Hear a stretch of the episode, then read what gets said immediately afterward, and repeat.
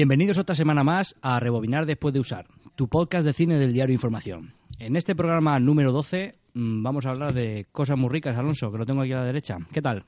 ¿Cómo te gusta? Eh. Lo de cosas muy ricas. Muy rico. Muy rico todo. Pues sí, vamos a hacer un especial eh, que sé que puede crear un poco de controversia, ¿no? Porque vamos a tocar un tema eh, de la Guerra Civil Española que hay muchos detractores, ¿no? Están cansados del cine español, de decir lo típico de es que todos son de la Guerra Civil. Pues sí, vamos a hacer un programa de la Guerra Civil. Es posiblemente el programa más español que hemos hecho. Eh, sí, Muy español y mucho español. es lo que tiene la Guerra Civil Española, ¿no? Pero sí. Eh, la verdad que se cumplió que era 77 años 77 años del fin- aniversario. El 1 de abril del se final. 77 años del fin de la Guerra Civil. que no entiendo muy bien el 77 claro el año que viene el 78 que no Sí. entiendo realmente Aniversario. es, Es el aniversario. pues, Pues, to- todos los años se se, celebran no Bueno, todos los años. pero que no es una fecha 77 no No. es que el otro día vi el vigésimo cuarto no de la, de la muerte de Juanito que coincidía con la con eh, la celebración de- Pero eso- bueno el homenaje a, a Cruyff digo el 20 pero hombre claro será el 24 pero el 24 tampoco Eso pasa cuando no hay noticias que sacar. Dice, Y el año pasado y, y resalta ahí el calendario de efemérides. Claro. Coño, pero si hace ya 77 17 años que, que 17. se acabó esto. no sé estamos locos. Pues eso, vamos a hablar de, de tres películas que nos van a llevar eh, a través de la guerra civil, desde la pre-guerra, la guerra en sí y posguerra. La primera película va a ser La lengua de las mariposas, hablando del preludio a esa guerra civil. En la guerra civil hablaremos de Tierra y Libertad, de Ken Loach. Y por último, en la posguerra estará centrado en otra gran película como es Panegre. o, La- pa- o pan negro Pan Negro. pan negro para los Las tres son grandes películas, ¿eh? independientemente de- del tema que toquen. Sí, y la verdad que yo pido que la gente que no está acostumbrada a ver cine español o, incluso cine, ¿no? Me- mejor dicho, cine de la Guerra Civil Española, que le dieran una oportunidad porque, Ah, está muy bien, ¿eh? sobre todo, eh, el contexto histórico, ¿no? Que es lo que, más que meternos en temas de- del conflicto, que lo, lo mencionaremos, eh, hablaremos de, de lo que es el contexto social y el contexto histórico. Eso es. En este programa nos va a acompañar por tercera vez Alejandro Orenes, que creo que los becarios nos lo traen ya por eh, las instalaciones de Sí. Llano Información. Hoy vienen con, con pistola y celmen, ¿no? ¿Cómo se dice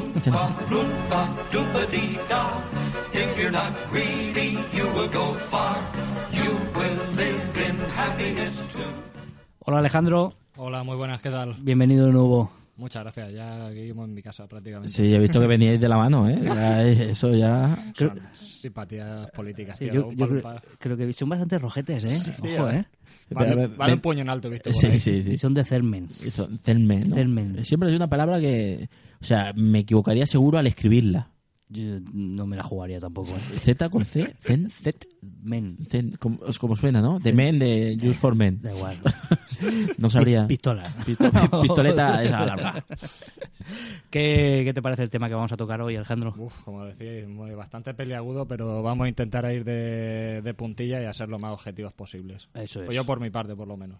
Bueno, Alejandro es nuestro experto historiador que nos va a poner un poco en contexto, sobre todo a nosotros y a los oyentes, de- del tema que vamos Sí, a hablar. va a dar un poco de, de luz a esto, Sí, a, esta, sí. a esta época de tinieblas. Claro, Tinieblas. sobre- sobre- Tinieblas. Sobre todo eh, a hablar un poquito del Guirigay que había montado en ese marco sociopolítico, que había muchas facciones muchas y la población estaba dividida. Vamos a intentar dar, arrojar un, poco, un poquito de luz a ese Sí, pero tema. tampoco os asustéis que no vamos a... No, va a ser, va a ser entretenido. Va a ser liviano. Y escuchado con... Y encima, proveniendo de, de voz así tan dulces. ¿eh? ¿Lo dices por la tía? La por la mía, sí. Por supuesto. Bueno, ¿qué noticias traemos esta semana, Alonso? Pues vamos a empezar con una noticia trágica, sobre todo para el cine español, ¿no? que fue la muerte de nuestra querida Chullan Preave, la, una de las caras más conocidas del cine español. Y que me, me- está indicando, me va a estar haciendo señal. Que tengo un corte para escuchar Vale, a tú Chus. tú porque ponlo, Alejandro, Alejandro ha dicho que no se acordaba bien de Chulán Preave y te voy a poner un pequeño corte. Vale, estaré por aquí. ¿Y para qué quiero salir? ¿Para que me mate un Stinger o para que me pille un coche? Oye, yo no sé lo que he hecho a los Stinger, que no sabes cómo me miran. ¿Cómo no la van a mirar? Gil se insulta les llama guarros y hippies en su cara. Pobrecicos patos que hay en el barrio. Y yo qué sé si son Stinger o son yuppies, si no veo nada. Esa chulamprea Era Sí. chulamprea Y sí, o sea, Los- reconocible voz Claro. de, Sí, sí, sí, sí. de, una, de una, una actriz que siempre ha sido señora mayor, ¿eh? Siempre. Es- yo no la recuerdo de joven. No, ha muerto con 85 años. Y, Que podía tener perfectamente... Yo la recuerdo en películas de los 80 de Almodóvar y, que- ya tenía, sí, ya era que mayor. sigue ¿eh? el, el pelo más blanquino, más blanquecino, pero pero es señora mayor, señora mayor. Sí, totalmente. Como Bueno. hemos comentado, ha tenido una larga trayectoria en el cine español y era una, una personaje bastante entrañable. Era, era una actriz entrañable que te daba Sí. a eso peculiar a, a ciertos El- personajes. En los últimos años ya la vimos como también eh, hacía publicidad, hasta hace poco ha- haciendo anuncios de Campo Frío. Correcto. Eh, ya te digo, hasta hasta última hasta últimas fechas. Y bueno, se le recuerda también como piso, hay como como película en películas célebres de- del cine español como El Pisito, Cochecito, El Verdugo o ya con Almodóvar de Pepi Luce Boom y otra chica del montón o Mujeres al borde de un ataque de, nervios. Hable con ella. Amanece que no es poco. Claro, y amanece que no es poco. Es una tipa que, que es bastante reconocible. Hablando del tema de, de los bueno, y, comerciales... to- y Torrente, y Torrente. Torrente yo me acuerdo, la madre, ¿no? O la tía. La tía, de- la tía creo que era. Que decía algo así como que, que hay gente que tiene hemorroides, mm, sífilis, y yo tengo a mis hijos, ¿no? hablando de, hablando de, la- de las dos, de los dos hijos que tenía. Hablando del tema de, los comerciales, los anuncios que has dicho de Campo Frío. Tía, estuvo comerciales, eso es muy sudamericano. Muy americano, tío. Sudamericano. Pero estamos en un mundo Los globalizado. ¿eh? Los comerciales. Twitter. Eh, estuvo a las órdenes de, de Juan Antonio Bayona y luego con Benito Zambrano en, en, la de, en lo de Campo Frío. Ah, es que con Bayona creo que fue la de AKH7. Sí, con el tema de, De de, KH7 que KH7. salía. No, está graciosa. Es que es, eh, para mí es muy graciosa esa mujer. Sí, Es, un- es una pérdida. Porque hay ciertos actores de estos de años 60, años 70, de, de la España, de este cine un poquito, eh, digamos, de la transición, ¿no? Eh, que no, no tienes tanto tanto apego, ¿no? No, esa, no hay tanta empatía. Pero esta, esta señora sí que era es un graciosa. personaje muy característico y ya te digo que entrañable, o sea, se hacía querer. De- Sí. De hecho, todas las reacciones en internet han ido siempre en, la misma línea. Poca- no pocas malas no- palabras No creo, no creo que hacia, señora. hacia Chul eh, viniera. No sé, es como el Mariby Bilbao y cosas. Este, este tipo de, de actrices que, no sé, es muy difícil. Eso bonito, el día que te marchas que siempre hayan buenas palabras hacia ti, pues eh, al final es que has hecho algo bien, ¿no? Pues sí. Pero bueno, bueno, ¿qué- de todo, como si no estoy, tampoco me voy a enterar. o sea, ¿No? claro, o sea, me pueden decir. ¿No? O me aparezco, me aparezco, me aparezco ahí a, Yo siempre- a- dar por saco. Yo siempre he dicho que a aparecer. Hombre, yo, yo- yo si, si puedo elegir, Claro, hombre. voy a dar por saco hasta, hasta la última. Te dicen, oye, que te vienes o te quedas. Bueno, yo voy un rato más. ¿Te tienes que quedar 100, 100 años ahí dando por saco? Oh, ¿Dónde lo firmo? ¿Dónde lo firmo? 100 años, 100 años divertidos. Son, son pocos. Cien son años pocos. buenos. Eso es, a lo Claro, mejor, eh, ahí empieza la jubilación. Claro, ahí detrás de la puerta. ¡Ay, que estoy le pillo! Ay. Ay, que te levanto la mata. bueno, ¿qué más tenemos? Eh, pues ya tenemos eh, una película que se estrena después de, de hace de tres años del estreno en Estados Unidos, que es la de Green Inferno. Sí, se vio hace tres años en, Sis- en Sitges también, en el Sí, festival. para lo de la Loxe Infierno Verde. Y es una película de Eli Ruth, que no sé si lo, lo recordaréis como el creador de Hostel, amiguito de Quentin Tarantino y tal, y que ha suscitado, bueno, suscitado y ha levantado muchas polémicas por su alto contenido sanguinoliento. Caníbal, ¿no? Sí. Un poquito caníbal. Se le Un ahí- poquito recordando al holocausto caníbal de Ruggero Deodato. Bueno, el- el- sobre todo para los que somos de Alicante, eh, la noticia es que no se va a estrenar en Alicante. Mira que tenemos salas y multisalas y no la vamos a poder ver aquí. Sí, mm, parece que ha primado más, entre comillas, ese aspecto comercial, que, claro, eh, Hostel hizo, bueno, Hostel también eh, eh, venía con esa carta de presentación de una película muy sangrienta y, y que temían, ¿no? Por, por, ese, por esa parte, ¿no? Pero luego se estrenó y sí que funcionó, o sea que tampoco, creo que es una excusa, un poquito excusa, porque ya te digo, las multisalas eh, estrenan películas eh, que saben perfectamente que no van a funcionar porque son títulos que les meten las, las distribuidoras con, con calzador y no les veo quejarse. O sea que a mí que esa excusica de... Es que es muy fuerte, muy fuerte. Estamos en pleno siglo XXI. ¿eh? A mí me, me- me resulta gracioso la otra excusa, ¿no? Que es la escasez de cintas.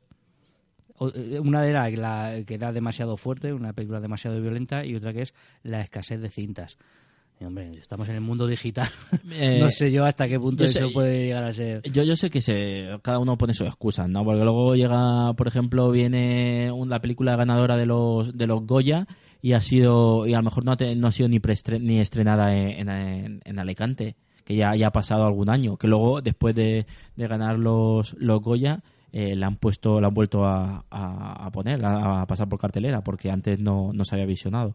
O sea que eh, comprendo que como modelo de negocio, pues cada uno selecciona lo que, lo que cree y lo que no cree. Pero bueno, me parece que meter una cinta de, de miedo de este, de este estilo también puede levantar morbo y, y suscitar más interés que, No, que el y- que puede tener la misma película. Y acceder a un nicho, a un micro nicho de terror, que hay gente que no le gusta todo Batman y Superman o toda la Guerra Galaxia, es decir, es que hay, hay grises dentro de, No, está, del mundo eh, del cine. ten en cuenta que ya te digo, una de nuestras películas favoritas de terror, como Martyrs, eh, tampoco tuvo fue tampoco tuvo estreno en, en- en- yo no sé si a nivel en España supongo que a lo mejor en alguna sala porque porque tiene que ser versión original y subtitulada, ya que no tuvo no tuvo no, no, no está distribuida en, en España, pero tampoco se estrenó, o sea que el cine el cine este un poquito más violento, más agresivo, pues tiene tiene difícil distribución. Difícil cabida.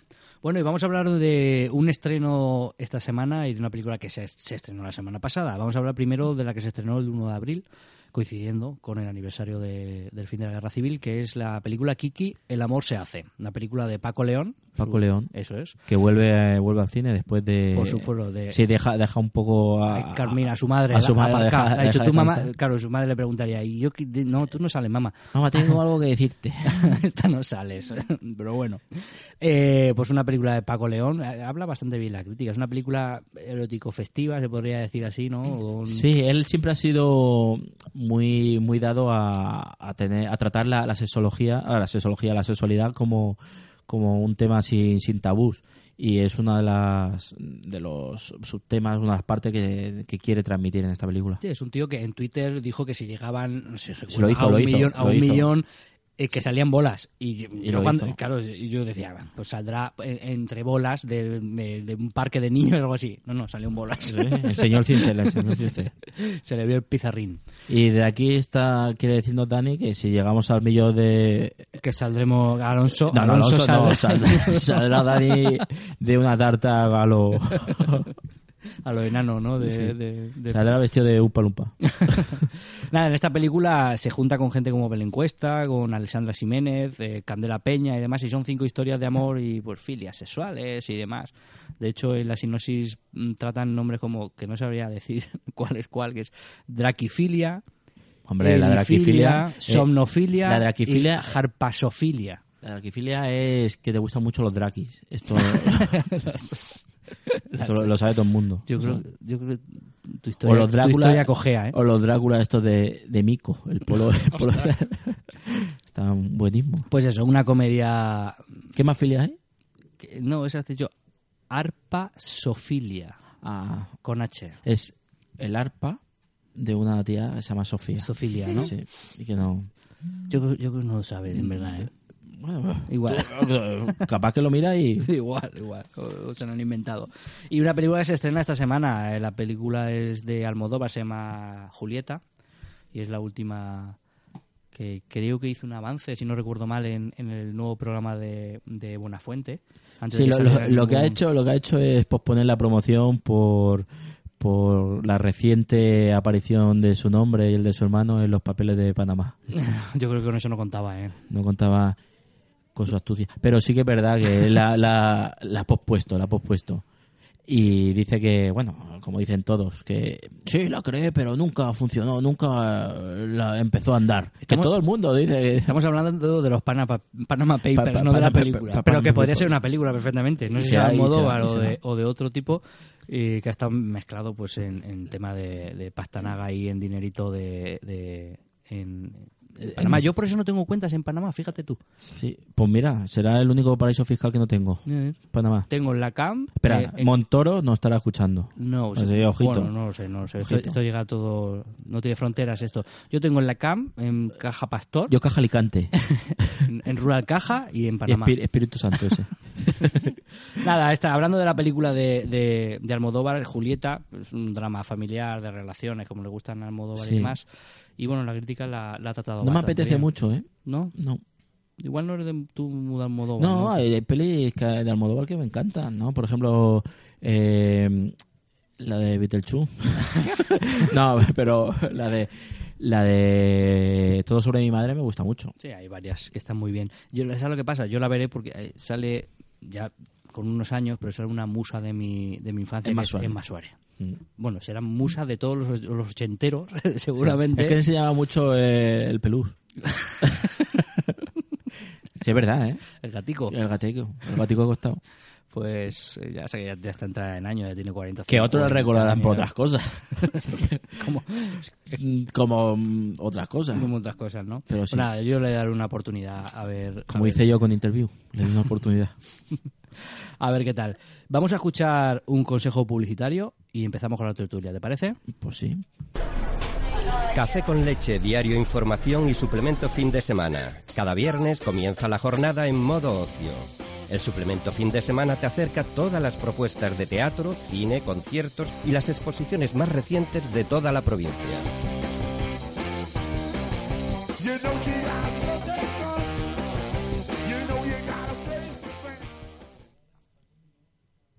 Rumba, rumba, rumba, la. Una noche el río pasó, ay Carmela, ay Carmela. Una noche el río pasó, ay Carmela, ay Carmela. Pero nada pueden bomba, rumba. Pues ahí estamos, ahí Carmela. Ay, Carmela, lo que hiciste. Así arrancamos con esta canción del bando republicano. Eh, y vamos a empezar con la tertulia sobre la guerra civil. Creo, ¿está con nosotros todavía Alejandro? ¿Se ha ido? Sí, sí, sí. Ah, mira, está ahí. Está en la última fila del cine con un, mucho de cine vosotros. con un umpa lumpa. ¿Haciendo qué? No queremos saberlo. No, no, es- no, no. Ay, qué imagen. Se me ha venido, se me ha- se me ha venido a la cabeza. Pues nada, empezamos con La lengua de las mariposas, una película de, de José Luis Cuerda. De la que vamos a escuchar un corte. No sé si ustedes se habrán dado cuenta, pero se acerca la primavera. De modo que en cuanto el tiempo se asiente un poco, la clase de historia natural la daremos en el campo. ¿A ustedes les gusta la naturaleza? Ya. No se han detenido a mirarla. La naturaleza, amigos míos, es el espectáculo más sorprendente que puede mirar el hombre.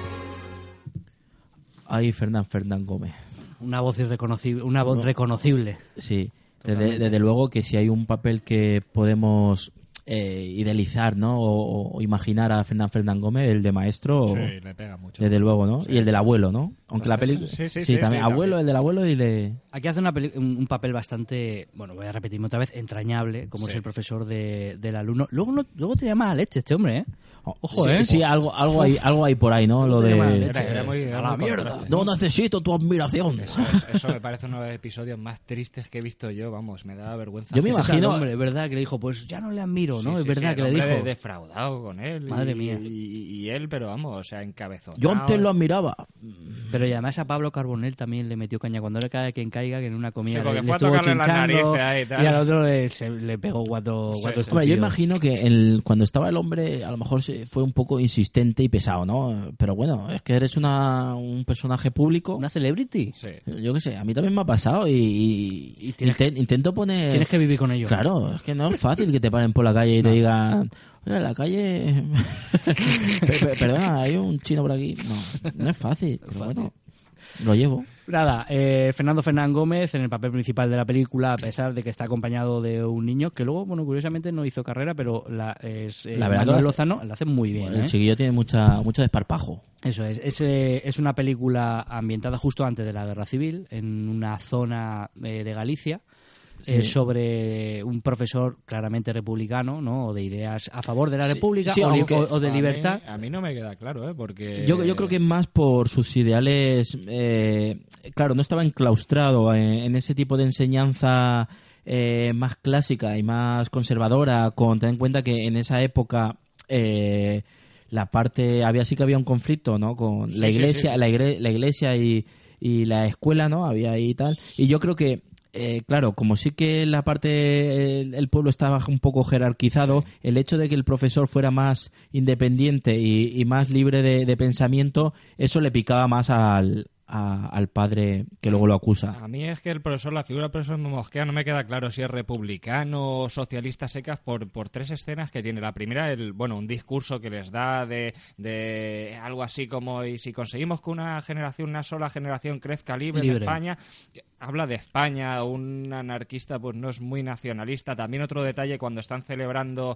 creo que es el 14 de abril, me parece, están haciendo un picnic, pasa la Guardia Civil por al lado, ellos eh, se cortan un poco, está la Guardia Civil, dejan de cantar, creo que la internacional, y sobre todo la escena que me descolocó fue cuando se lleva al niño a casa, que le entrega la isla del tesoro, pero previamente él saca un libro que es La conquista del pan. La de- conquista del pan. De Pío Kopro- Kropotkin, perdón. de. Kropotkin. Y ese señor es claramente anarquista. Entonces, yo no Kropotkin, que es el malo del Sonic. Eso es muy friki, ¿eh? Ya, ya, bueno. Y por eso me descoloca, no tengo claro yo el profesor si es diría que es republicano, como dices tú, Dani, pero, pero tiene visos Lo, anarquistas. lo que está claro que no es del bando nacional No, o, no, bando no, o del bando rebelde. ¿vale? Al final es la figura del profesor de- que hemos visto en otras tantas películas eh, que bueno que acompaña de alguna manera a un alumno y le hace creer en esa enseñanza y Sí. aprender y demás. Lo hemos visto en otras películas como Los chicos del coro Sí. o otras películas muy relacionadas con la educación. Lo que pasa es que aquí hay un Sí, trasfondo yo- yo- de, la- de, de guerra. Yo de- creo que ahí el, el papel de Fernán Fernán Gómez es el papel de, de hombre de ciencia, ¿no? Hombre de ciencia y de, y de pensamiento libre, ¿no? Pero eso está siempre más eh, relacionado con la con izquierda. izquier- con las izquierdas. Es que la, Hombre, es que la derecha- Es la época de la República que una de las principales... Estamos en el 36, ¿no? Y una de, del... En segundo paneles también se ve. El segundo gobierno de Azaña del 36 metió mucha caña en cuestión en materia de, de escuela primaria, porque un tercio, un cuarto de la población española era analfabeta y para una república de un gobierno pseudo burgués, por así decirlo, que quería preparar una industrialización, tenía que tener una, una población, pues por así decirlo, culturizada, es decir, que no fuera analfabeta. Entonces, en el, eh, durante el 36 lo, eh, lo que ocurre es eso, meten mucha caña con, con el tema de la educación, pero claro, no tenían una base. Entonces lo que hicieron fueron recoger gran parte de las ideas de Ferrer y Guardia, los Ateneos libertarios y todo eso es, en lo- es decir, hablamos de coeducación, de enseñanza mixta, todo en contraposición a la escolástica es que- de, de católica que se venía pregonando. Lo de la. Bueno, diferentes tipos de enseñanza. También se ve como el chaval. ¿no? Ya venía enseñado de casa, ¿no? Sí, Eh, entre comillas, pero ¿no? que sabía decir cuatro palabras en latín, al cura y... Sí, bueno, tenía ahí, sí que es verdad que la, la conversación, esa, bueno, conversación entre comillas, ¿no? Como le contesta y le dice el cura, ve, ve cómo no se lo sabe, porque al final no le contesta. parece, no, le dice, parece, parece que va para Monaguillo. Usted lo ha dicho. Iba para Monaguillo. No, no, no me llega, no me llega la prueba para ese Monaguillo. Eh, qué lástima. Nah, esa escena es muy clarificadora porque te demuestra te demuestra los dos tipos de educación ahí discutido entre ellas del profesor que ya os digo una coeducación una educación orientada a que el alumno se descubra a sí mismo y el profesor como orientador y por otra parte la educación católica tradicional que se venía dando que era la de la de que la que hemos dado todos realmente la de un señor en un púlpito bueno en un púlpito en una tarima donde sea explicando cosas y tú pues con un vasico de agua llenándote ahí de Ado- conocimiento lo que ado- puedas retener. adoctrinando. De hecho, de hecho, otra parte de la película que se enfoca es en los padres del chiquillo, que el padre evidentemente es de izquierdas, Sí. de hazaña, Sí, sí. eh, Del Sí, Partido Comunista, creo que claro, además. Lo, lo de hazaña se ve. Y la, hazaña ma- se y la ve. mujer eh, está indefinida entre izquierda. Yo creo que no entiende muy bien de izquierda y de derecha, pero evidentemente es Es católica. más espiritual. O sea, es católica. Y el padre le dice, bueno, ella dice que Sí. va a ir a misa, dice que vas a, a que te suelten el discurso. Sí. Dice, yo voy a rezar. Dice, bueno, tú sí, pero los curas van a soltar Sí, sí. el discurso. Entonces, Yo a la a iglesia voy a rezar. O sea, Claro. bueno, el, pro- el problema es que el cura no va a rezar. Va a soltar el discurso, cuando- va a adoctrinar.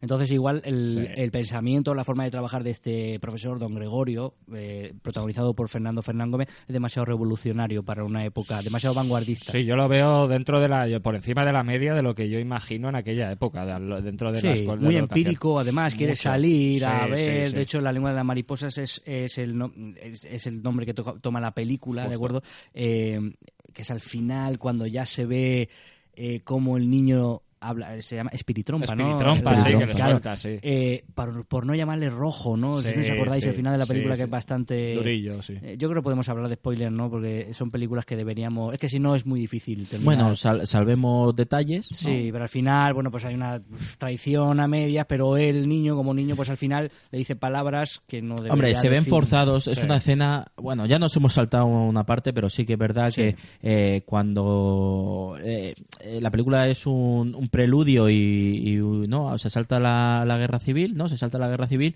y ya va al final, ¿no? O es el no se sabe No, no, si- no, es justo, es Eh, justo durante la película acaba con el estallido de la guerra civil. Sí, ¿no? Que van por los pueblos que Está van... basado, esta película está basada en un En hechos reales, un ¿no? cuenta- sí, está basado en un- está basado en hechos reales, pero está basado en una novela que es un cuento y es un, es una- Ah, una- amigo, vale, es un vale. cuento, son tres cuentos que forman una novela. Pues esta parte habla justo de, de, de un caso que al parecer ocurrió en Galicia justo antes de que se que estallara la guerra civil. Es decir, en Galicia, que es donde el- ahora lo veremos, el bando eh, sublevado, los nacionales tenían más fuerza. Sí. Antes de que se levantaran, pues ya hicieron una selección de quién era republicano, quién tenía ideas republicanas e incluso se tachaba, como se ve en la película, a profesores con ideas de este tipo, es decir, demasiado libertarias, demasiado vanguardistas y a él le tocó la perra, la perra gorda. Si te en cuenta que hay un poco eh, el- la última escena, ¿no? Cuando está todo el pueblo y sacando del, del se están sacando del, Del del- ayuntamiento, ¿es, no? Yo no sé si del ayuntamiento o de la comandancia de la Guardia Sí, alguna de eso, estas, sí. ¿no? Empiezan a, sal- a- a salir los, los que se supone han sido tachados, ¿no? Los que se han sido señalados como, como republicanos, ¿no? Parece, por eso no sé exactamente en qué momento Al parecer está es justo antes de- del el levantamiento oficial de pero es previo, decir, igual Hombre, es un yo- mes yo- antes, ¿eh? Eso no puede ser justo antes, porque si no hubiera sido, yo hubiera creo- sido yo creo yo creo que tiene que coincidir que ese que el la escena que estamos diciendo yo creo que debe situarse el 18 19 de julio esa la última semana la- los últimos 10 días de julio porque el alzamiento es el 18 y, y fue simultáneo en varias partes de, de España Ya, pero Entonces, también, yo- yo no también o piensa que pero- hoy en día sí que la comunicación Sí. y las noticias llegan mucho más rápido, pero posiblemente, eso estamos hablando de una Galicia rural. Sí, sí, ¿vale? Es posible que fuera días antes. eh, y, puede ser puede, y- la- como no lo dice puede ser perfectamente Evidentemente no seis yo, meses yo diría bueno, que no, yo diría antes no, claro. yo diría que ha habido ya el alzamiento porque si no eh, esa, esa toma de esa decisión de incluso de la Guardia Civil de, de, de- porque dónde se los llevan Mm, claro a, fu- a la cárcel a fusilarlos o sea se, se supone que ya hay una participación Claro, yo te leo, te leo textualmente. Dice, los hechos relatados en el cuento de la lengua de la mariposa reflejan una realidad vivida en Galicia durante las semanas Vale, posteriores, tenéis Claro, razón, claro, posteriores, tenéis toda la razón del mundo, a la sublevación militar del 18 de julio del 36. Es que Ya, si no, Haciendo dices- memoria, Claro, dentro de la película, si recuerdo que el padre está escuchando consternado la, Sí. la radio y dice que se ha levantado y la mujer le quema el diario, Sí, el carné Sí, por miedo. socialista o comunista, no Sí, recuerdo. eh, he fallado yo ahí, eh, correcto. Me voy a mi casa y... Eh. no pero de rodillas ahí contra la pared Bueno, pero eso no tiene nada que ver con la ensañanza esta Católica, Bueno, ¿eh? sí, Se ha- Y nada, y- Sí, Ojo. ojo. Eh, me callo, me callo. Pues es una película, es una buena película, entrañable, de nuevo, de vuelto a utilizar el término, y, y como cine está muy bien, y Mm. sobre todo para ponernos en un contexto que, del que vamos a hablar un poquito del de, el- el marco preguerra civil. Sí, para mí pues no llega a ser cine costumbrista, pero ese, ese tipo de cine eh, eh, cuida que cuida mu- mucho lo- los detalles, ¿no? El escenario, toda la, la puesta en escena y el, el vestuario y sí que es verdad que, que nos, nos lleva a ese a ese contexto, a esa España preguerra, ¿no? Como estábamos diciendo. Y sobre todo, eh, de esta película resalto el, el tema educativo, ¿no? Eh, que sí que se centra, se centra en, en ese, en ese aspecto, pero también la relación y los conflictos que eh, subyacen en el pueblo, ¿no? De, clases, de clases, de familias enfrentadas y esas familias del bando ganador o del futuro bueno, ya no bando ganador, ¿no? Sino como los pueblos eh, se dividen, en, en- se posicionan, ¿no? El poder del pueblo lo tiene un determinado bando. Y en ese pueblo se ve que el bando nacional, el bando sublevado, es el que ha tomado la fuerza. Y, los y representantes es la iglesia y los terratenientes. Eso te iba a decir, el bando nacional muy cercano a la iglesia. sea, la iglesia ahí no es dual. Claro, y- se ve que está está- claramente posicionada. de- Claro, y cuando se ve la última escena de, de ese enjuiciamiento, ¿no? Ese, ese castigo de, de la parte de 4, 5, 7... Hay bastantes, ¿eh? Sí, hay ba- bastantes, eh, pues eso, que esa sería eh, lo más, eh, con las ideas más... Sí, bueno, de- de eh, la, de gente la- más... de la banda de música, Sí. también, que Sí, son sí. bastante Y co- y cómo se ve- bohemios. Y cómo se ve que está ahí el terrateniente típico de- del pueblo y, y el cura que están ahí presentes y bueno y el y como el padre no se, se expresa eh, ese eh, no esa ese orgullo que se tiene que tragar para no ser no ser condenado a él por la- también por la familia, porque evidentemente Sí, pero- no, no pero- hubiera sumado nada si no hubiera... La escena ahí llorando Figura controvertida, ¿eh? Claro. Figura que te hace que te hace dudar de- y te hace ponerse en sus zapatos y decir que qué hubiera hecho yo en ese momento. Yo hubiera hecho lo mismo que el padre, ¿eh? como buen cobarde. No, y como y, y sobre todo cuando hay otras personas que dependen de ti. La Eso, familia como es un niño pequeño y una mujer. Es decir, Justo. Si posiblemente tú eres joven, veintipico años, no tienes ningún tipo de responsabilidad, pues posiblemente te vas a, a- hubieras reaccionado de otra manera. y también porque están mirados con lupa Sí, ¿no? Y porque les pilla la Galicia que se levantó nacional. Es decir, que Galicia fue uno de los focos que directamente, es decir, la zona nacional se levantó principalmente en, en regiones agrícolas y Galicia claramente es una de ellas. Por eso, por eso fue uno de los primeros focos nacionales donde, pues, y rápidamente se reprimió, como en los dos bandos, que eso se hizo en ambos dos, por supuesto. Ya para terminar con el tema de la película, comentar eh, eh, la música, que es de Alejandro Amenábar, fíjate tú. Sabíamos que había, comp- eh, había componido, había compuesto... Componido, componido. Córtame, córtame. Había compuesto peli- eh, músicas para sus películas, pero mira, no, no había, no, no sabíamos que eh, Yo había no compuesto me, la... Yo hablamos no me- de- yo no me di cuenta, la verdad, de la música. No, no- pues es... la- pues está, final lo- lo está, lo está junto a la leído. imagen Quiero Está decir así. si es significativo. Me acuerdo, me acuerdo de que interpretan Maní de, de, de, de Machín por ahí en la fiesta del pueblo, pero nada más. con, con el chaval ahí, ahí haciendo el playback, arriba, haciendo el claro. playback. Y bueno, José Luis Cuerda... Bueno, eh, esta película es del 99. Del ¿no? 99, correcto. Sí. Eh, no me acuerdo de tesis de Amenábar, Ujú. pero puede ser también esa fecha. O sea, que No, puede- yo creo que es anterior, ¿eh? Tesis es anterior. Sí, puede ser al 94, 95, ¿no? Pero bueno, es la faceta de compositor de música que se habla menos de Amenábar. Es- Y dirigida por Jesús Luis Cuerda, que lo hemos comentado antes, director de Amanece que no es poco, El Bosque Animado, Y por Los Girasoles Ciegos. Los girasoles ciegos, que es otra película de, de, de la posguerra, ¿no? Hablamos de la posguerra más, más con ese bando más perse eh, bueno, cuando se haya ay, más pe- que perseguían a, a los republicanos. Sí, el bando más a- reprimido, dices. Sí, más. Yo es que no me acuerdo bien de esa película. Me A mí me gustó, no- con Javier Cámara, Maribel Verdú. Que hace, de, hace de poeta o de Raúl escritor, Arévalo, no, sí. no recuerdo mal. Sí, sí, estaba ahí escondido en la habitación. Sí. Mm, Ahí como Alf en la cocina. Sí. Y nada, eh, hablamos un poquito, si queréis, del contexto de cómo se llega a, esa, a ese, vamos, es, con, por qué el bando sublevado eh, se revela Es necesario. en esa creo ne- yo, sí. Es necesario. una pasada por encima de Sí. por qué... Yo si queréis rápidamente. Sí. todo- Bueno, se- es un poco el contexto de, de que luego, bueno, vamos, el, se- el- luego viene el- la película que me- nos va a hablar de, del conflicto, ¿no? Pero sí es eh, al, al hablar un poquito más del contexto. Todo, Yo primero metería a España dentro del contexto europeo, que tenemos la manía de, de separarlo. En el contexto europeo estamos en la época del ascenso de los totalitarismos, con Hitler, con Mussolini, con el dictador de Portugal, Salazar, que no me salía el nombre, en Hungría, con Metaxas en Grecia. Es decir, hay un ascenso porque después de la Primera Guerra Mundial no han cuajado las medidas libertarias, los gobiernos democráticos, y hay ascenso. Y España, pues como buen país mediterráneo, no se libra de, de eso. Y aunque lo intenta con todas sus fuerzas, pero tiene una población muy, muy, muy polarizada. Es decir, tenemos por un lado, pues, la España conservadora, que es donde podemos meter, pues eso, pues a la Iglesia Católica. Y sin a los- revolución industrial. y sin También. revolución prácticamente, sí. Fuera de España- Cataluña, País Vasco, prácticamente. Sí. Aquí un peque- pequeño foco en Alcoy y eso. Bueno, pequeño, un foco en Alcoy considerable y eso. Y fueron las zonas donde realmente cuajó el anarquismo, porque también hay que recordar que en España lo que cuaja como movimiento socialista es el anarquismo. Estamos también, si viajamos al siglo XIX con la disputa entre Bakunin y Marx, eh, los bakuninistas, viendo que no pueden cuajar una alianza para integrarse dentro de la internacional, lo que deciden es, pues, mm, eh, pues eh, pues, mandar emisarios a distintos puntos de Europa para que cuaje. Y aquí creo que llegó un italiano que no me acuerdo si se llamaba Fanelli o Fenelli, no recuerdo bien el nombre de Madrid, donde en 1870, a partir de esa década, empiezan a cuajar lo que es el movimiento ya anarquista. Que ¿Este no, no fue el que luego mataron? Puede ser. Puede, ser, porque es que creo que sale en Tierra y Libertad.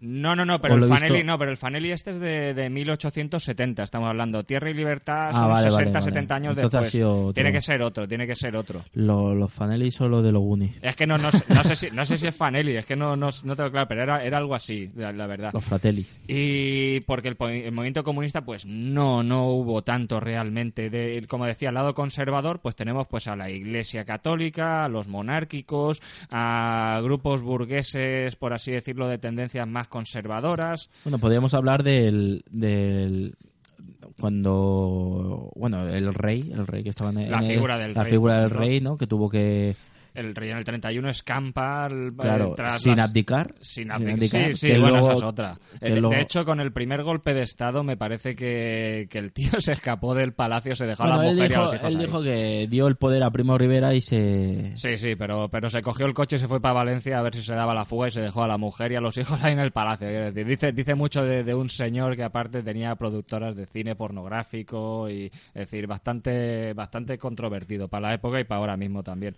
Y por otro lado, pues tenemos a una España, pues... eh, Sí, de izquierdas, pero también muy, muy polarizada, como se verá en el 37 con los sucesos de mayo, donde tenemos por un lado, pues eso, pues a los anarquistas que tomaron las riendas durante, previamente, ¿vale? Ya formando sus ateneos, sus sindicatos, eh, su, su control social, en cierta manera.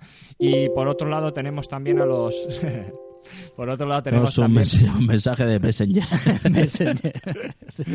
Y por otro lado, pues podríamos decir un pequeño tejido que apoyaba a la República, que podríamos decir que serían pues gente que ha ido a la universidad, abogados, médicos, pequeños empresarios, que sí que quieren un gobierno de transición democrático, es decir, que sea un cambio desde arriba, mientras que el socialista, el anarquista quiere un cambio desde abajo. sí es un poco la falta de la revolución burguesa que tuvo que haber no y ese Por lo que has dicho tú antes de que faltaba una revolución industrial, Claro, efectivamente. es- Como no hubo tanto tejido, no hubo tanto burgués como en Francia, Bélgica, Holanda, Inglaterra u otros puntos de Europa donde, donde sí que donde se cuajaron, pudo haber dado una revolución, que no es el caso de Rusia, porque se dio la revolución industrial, pero no hubo revolución burguesa. No, pero fueron, claro, es que fueron realmente los soviéticos los que llevaron la revolución industrial. Es decir, sí que la zona occidental fue un poquito más industrializada de Rusia desde finales del 19 hasta principios del 20, pero, pero realmente el resto de la extensión era un país prácticamente medieval y agrícola. Yo, yo hablaba de eso, de, de Sí. ese cambio de modelo, ese cambio Sí. de salto de eliminación del absolutismo, ¿no? De, Sí. De eso, ¿no? Para dar un paso más hacia... Aquí se a- hizo, hacia- aquí se hizo, pero no era más que ya digo, no era más que un reflejo de lo que ya se vivía en Europa, es decir, de dos, dos caracteres distintos, el libertario y el absolutista, de, de- por decirlo de alguna manera,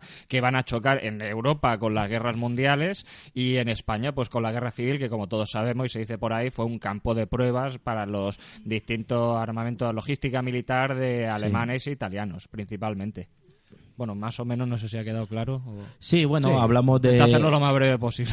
Sí, hablamos de gobiernos anteriores, gobiernos en el que la República eh, desde Azaña o Largo Mm. Caballero... Lo- o ne- Sí, perdón. Pues eso, ¿no? Que... que Los gobiernos también fueron que- un poco movidos y, y nada Sí, claros, no, en el eh, sentido de que... una época muy, Sí, muy co- es que- convulsa. Es que, teníamos, tenemos que estos, estos gobiernos republicanos que querían hacer como de árbitros realmente entre el movimiento socialista en ciernes que se venía que era inevitable como en Rusia o, o en Ucrania con los magnovistas o en, ot- o en otras partes del mundo que era algo inevitable y los militares que encabezaban ese sector conservador que sabían que tarde o temprano iban a entrar porque si entrar en liza porque si revisas los, las muertes previas a, durante la época de la República anteriores hay ciertos de cientos de muertos en ciudades y en el campo por conflictos sociales. Es decir en España hay problemas de tierra problemas de educación problemas de trabajo bueno eso no es nada nuevo no pero problemas de trabajo que en aquella época pues se, se resolvían pues eso pues con trifulcas callejeras o con ajustes de cuenta de toda la vida. Y como ha dicho Dani que luego también van a cuajar detrás la guerra como una excusa para decir este fue republicano y además Sí. tengo interés en sus tierras pues vamos a acusarle de algo y a ver qué Sí. sale Ahí, bueno, solo también aclarar que la, la República hubo una parte de República más de derechas, Sí, ¿no? sí, la que no que no es que no es solo hablar de República como el paradigma de las izquierdas. No, no, no, no, que va. De hecho, la República es eso. Tenía un arco, intentaba presentarse como un centro, pero tenía un arco desde la derecha conservadora, incluso que coqueteaba con, con el carlismo, a lo mejor por momentos, y con, y con los Borbones, hasta una izquierda más, más eh, perdón, hasta una República más de izquierdas, pero, pero con un cambio desde arriba. Es decir, nada de ceder en un primer momento la, la educación o las instituciones a los distintos sindicatos. Eh, sindicatos de izquierdas que ya hemos dicho que estaban más a la izquierda y que los mantenían al margen totalmente de los órganos de gobierno. Y una época de gobierno de conspiraciones, espionajes, La de Sanjurjo, eh, por ejemplo, en el 32. intent- intentos de, de asesinato, o sea Justo. que, que Sí, normal que, se- que es una una siembra, Conflicto ¿no? Una, social, una- sí, una sí. siembra que estaba ahí patente y que iba a estallar. Iba, sí, sí, se iba a Y se temía, eh, hubo, Sí. hubo no cuánto un periodo, un periodo largo, ¿no? Uno o dos años que ya se temía que, que iba a haber una guerra. El fallo que para mí tuvo la República, esto es interpretación mía, por supuesto, que yo entiendo es que estuvo más pendiente de sofocar los movimientos socialistas que a lo mejor de, de- de sofocar al ejército. Un ejército que ya hemos dicho que era bastante conservador. Pero bueno, yo eso no, no digo nada nuevo y eso lo, es algo sabido por todos. Bueno, igualmente hubo parte del ejército que se posicionó del Sí, sí, muchos, muchos. Yo entre Sí, ellos... el, el problema es los generales. El pro- bueno, problema, sí. Sí, los, altos, los generales- altos mandos sí que es verdad, y pero... se echó luego, luego a lo largo de la estrategia, ¿no? El problema de la estrategia, que hubo un poco de anarquismo dentro, dentro no que haya anarquistas, sino eh, anarquismo en el sentido de, de estrategia en el bando de falta, republicano. de falta de líder, ¿te de refieres? sí, de organización. Sí, sí, sí. Caos. Sí, justo caos. y, sí, y eso palabra. y en el bueno ahora lo veremos en Tierra y Libertad como, como se ve esa Pero sí que sí que hubo. Yo entré, por ejemplo, yo tengo familiares eh, por parte de mi madre formaban parte del ejército republicano de marina y eso y se mantuvieron fieles a la república algunos de ellos. Eh, mi bisabuelo, por ejemplo, no no estaba de acuerdo y no no no no dio golpe de estado, pero que no se mantuvo fiel a la república tampoco el hombre. Eso ya son historias personales. Bueno, hemos hecho, hemos hecho una pasada por encima, porque- Mm. muy por encima, porque Sí. es un conflicto con muchas facciones, con un marco sociopolítico bastante complejo Mucho. y evidentemente era un avispero que al final explotó. Sí, sí. Si es que era cuestión de tiempo, sí, eso era- se iba a precipitar. Nada, vamos con la siguiente película, Tierra y Libertad. El gobierno de Valencia dice que se acabaron las milicias y dice que debemos entrar a formar parte del nuevo ejército popular comunista. Los estalinistas traicionan la revolución. No lo creo. Intentan disolvernos. Dicen, dicen que somos socialfascistas. ¡Hay que matar a los fascistas en vez de matarnos los unos con los otros! Los milicianos son un desastre. Son cuatro desgraciados que han cogido cuatro fusiles y galones. ¿Qué? Bueno, aquí se ve una Sí. película li- Tierra y Libertad de Ken creo, Loach. creo- creo que es un corte es un corte que se ve mucho Sí. de la película Sí, bastante. Se ve el ser caos, el caos sobre todo en la parte la más política, ¿no? El en el el sentido. kit de la cuestión, una de las sí. más pole- po- po- po- joder, ¿Polémica o política? Po- políticas. una de las más políticas. Sí, película de Kate Loach de 1995, película británica, a pesar de que cuenta con actores españoles, está grabada en inglés y en español, y alguna cara reconocible como Iciar Boyain, que bueno, luego lo recordamos como directora más que como actriz.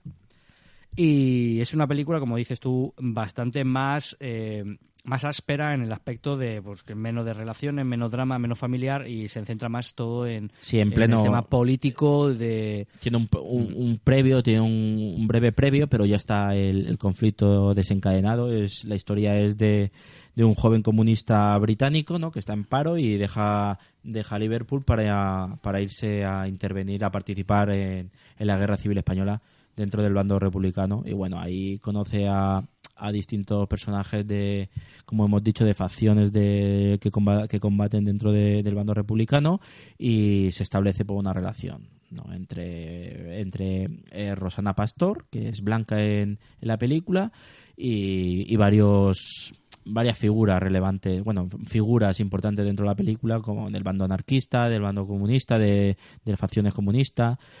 Y bueno, Es una película que se ha, ya se ha dicho que tiene mucho paralelismo con Homenaje a Cataluña de George Orwell, que ya lo hablamos en el programa sobre las distopías. Yo cuando lo vi por primera vez eh, pensaba que era, o sea, mm, daba por hecho que era la figura de, de Orwell. Porque O sea, Orwell, eh, siendo inglés, eh, vino a, Sí. a luchar en el Sí. bando republicano. Hubo varios, ¿no? Como Hemingway también. No, hubo, Eh, se montaron las brigadas internacionales, se convocó, es decir, como los gobiernos de Francia e Inglaterra, entre otros, no se atrevían a meterse en el conflicto, indirectamente pues permitieron las brigadas internacionales estas que llegaron a engrosar a sesenta y pico mil personas, llegaron a engrosarlas de- desde Australia, Nueva Zelanda, de todas las partes del mundo llegaron. ¿Por qué dirías que no se metieron países como Inglaterra o Francia en medio del conflicto? Un conflicto, evidentemente que hay unos golpistas de por medio. Pues- Un gobierno legitima- legítimamente elegido. Pues yo diría, y con peligro porque tengo la familia de mujeres francesa, entonces diría que yo creo que es nadar y guardar la ropa, sinceramente. Es decir, como veían que ya se iban a enfrentar de tarde o temprano a alemanes, italianos y demás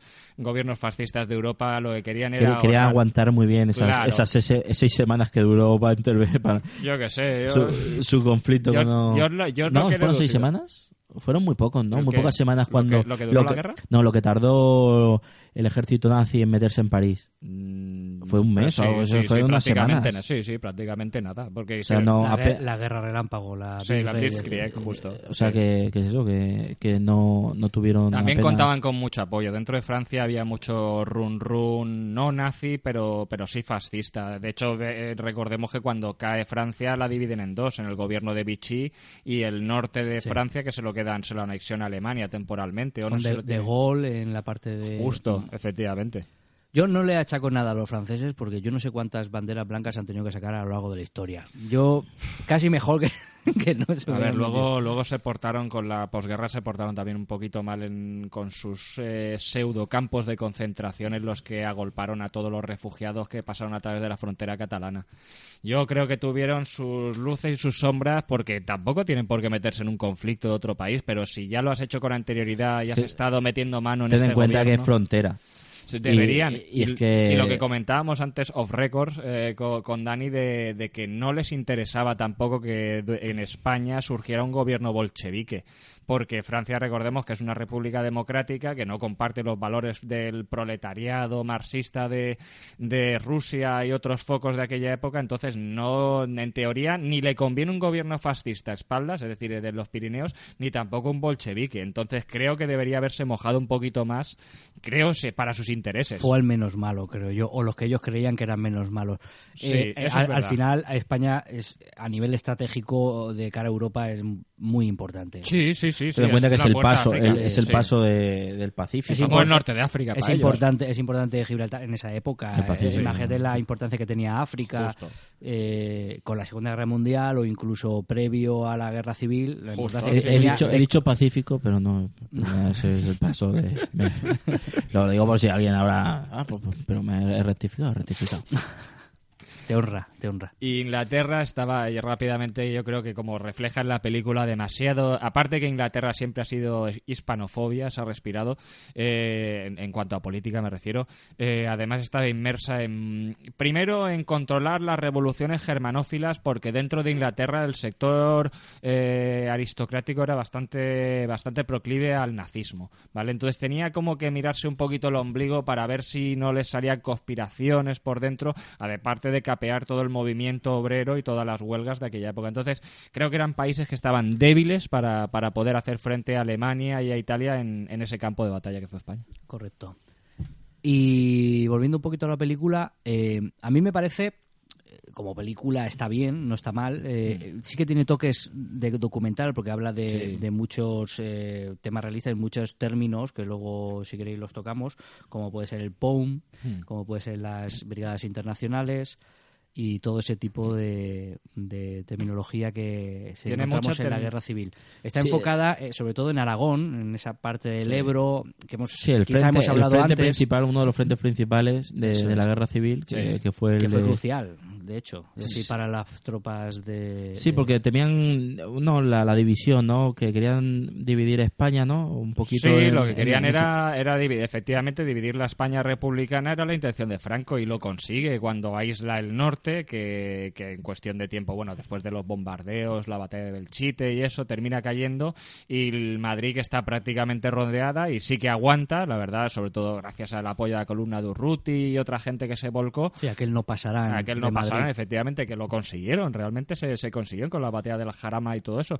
Lo que, lo que ocurre es que finalmente sí que llega, sí que llegan hasta el Mediterráneo a través de Teruel, ¿vale? Y ya terminaron de separar Cataluña del, del gobierno de Valencia y el, y el sur de sureste Sí, español. pues hay, hay un paso, bueno, hay un paso previo que del- eh, hubo varios puntos donde hubo simultaneidad en el alzamiento, ¿no? Sí. Pero, pero la parte de- del ejército del norte de África, la parte que comandaba el general Franco, ¿no?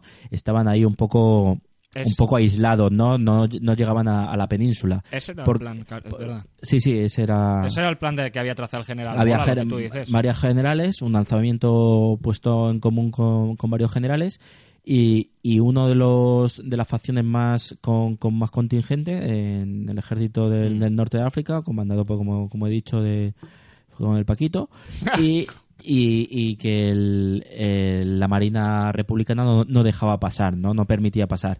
Y fue bombarderos eh, italianos los que los que facilitaron el paso a la a la de ese ejército, ¿no? Que eran casi 40.000 hombres Sí, o sí, por ahí, sí, era un, gran un gran despliegue, eh, permitieron con bombardeos, con cinco o seis bombarderos de estos italianos, de destruir la, la parte de la marina que bloqueaba ese paso y, y poder acceder a la península. fue, esa fue una de las claves de por qué el conflicto no se resolvió en cuestión de días como tenía diseñado Mola. Mola quería, lo sabían previamente la República, había alejado a todos los militares sospechosos de ser contrarios a la República y lo sabía, pues eso, Franco en Canarias, eh, me parece que Mola estaba en Navarra, eh, ya bueno, no recuerdo bien, soy muy malo para los nombres, pero los había repartido en la periferia española para que no pudieran dar un golpe de Estado en Madrid y directamente caer al gobierno. Entonces Mola diseñó un plan para que desde África, donde estaban las tropas regulares y los legionarios y también las tropas africanas que habían combatido durante las guerras de Marruecos, eh, la idea era que, se tras- que, la, eh, que la Marina española las recogiera en, en el estrecho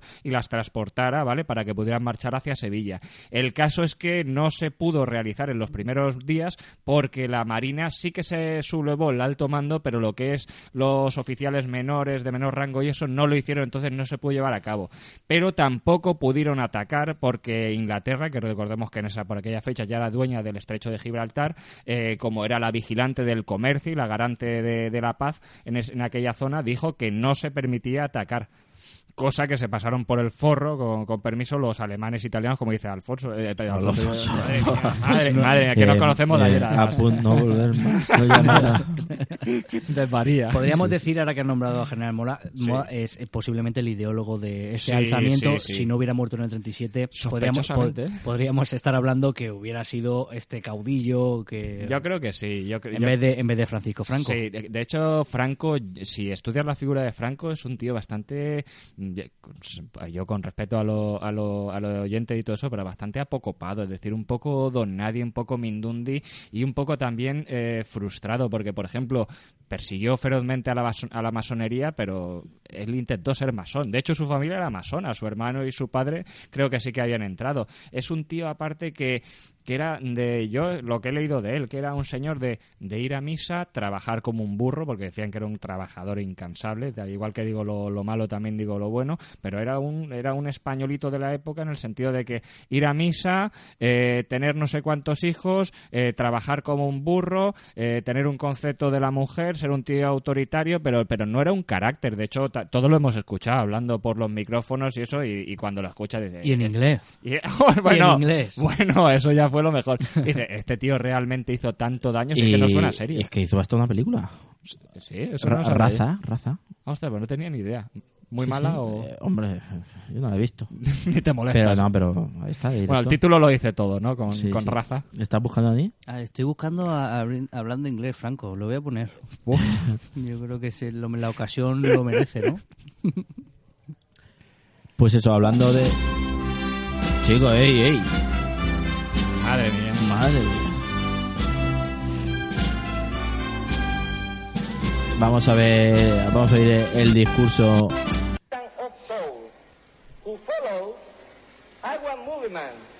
in defense of civilization and thanks to all those who hear this word to spread them all over the world.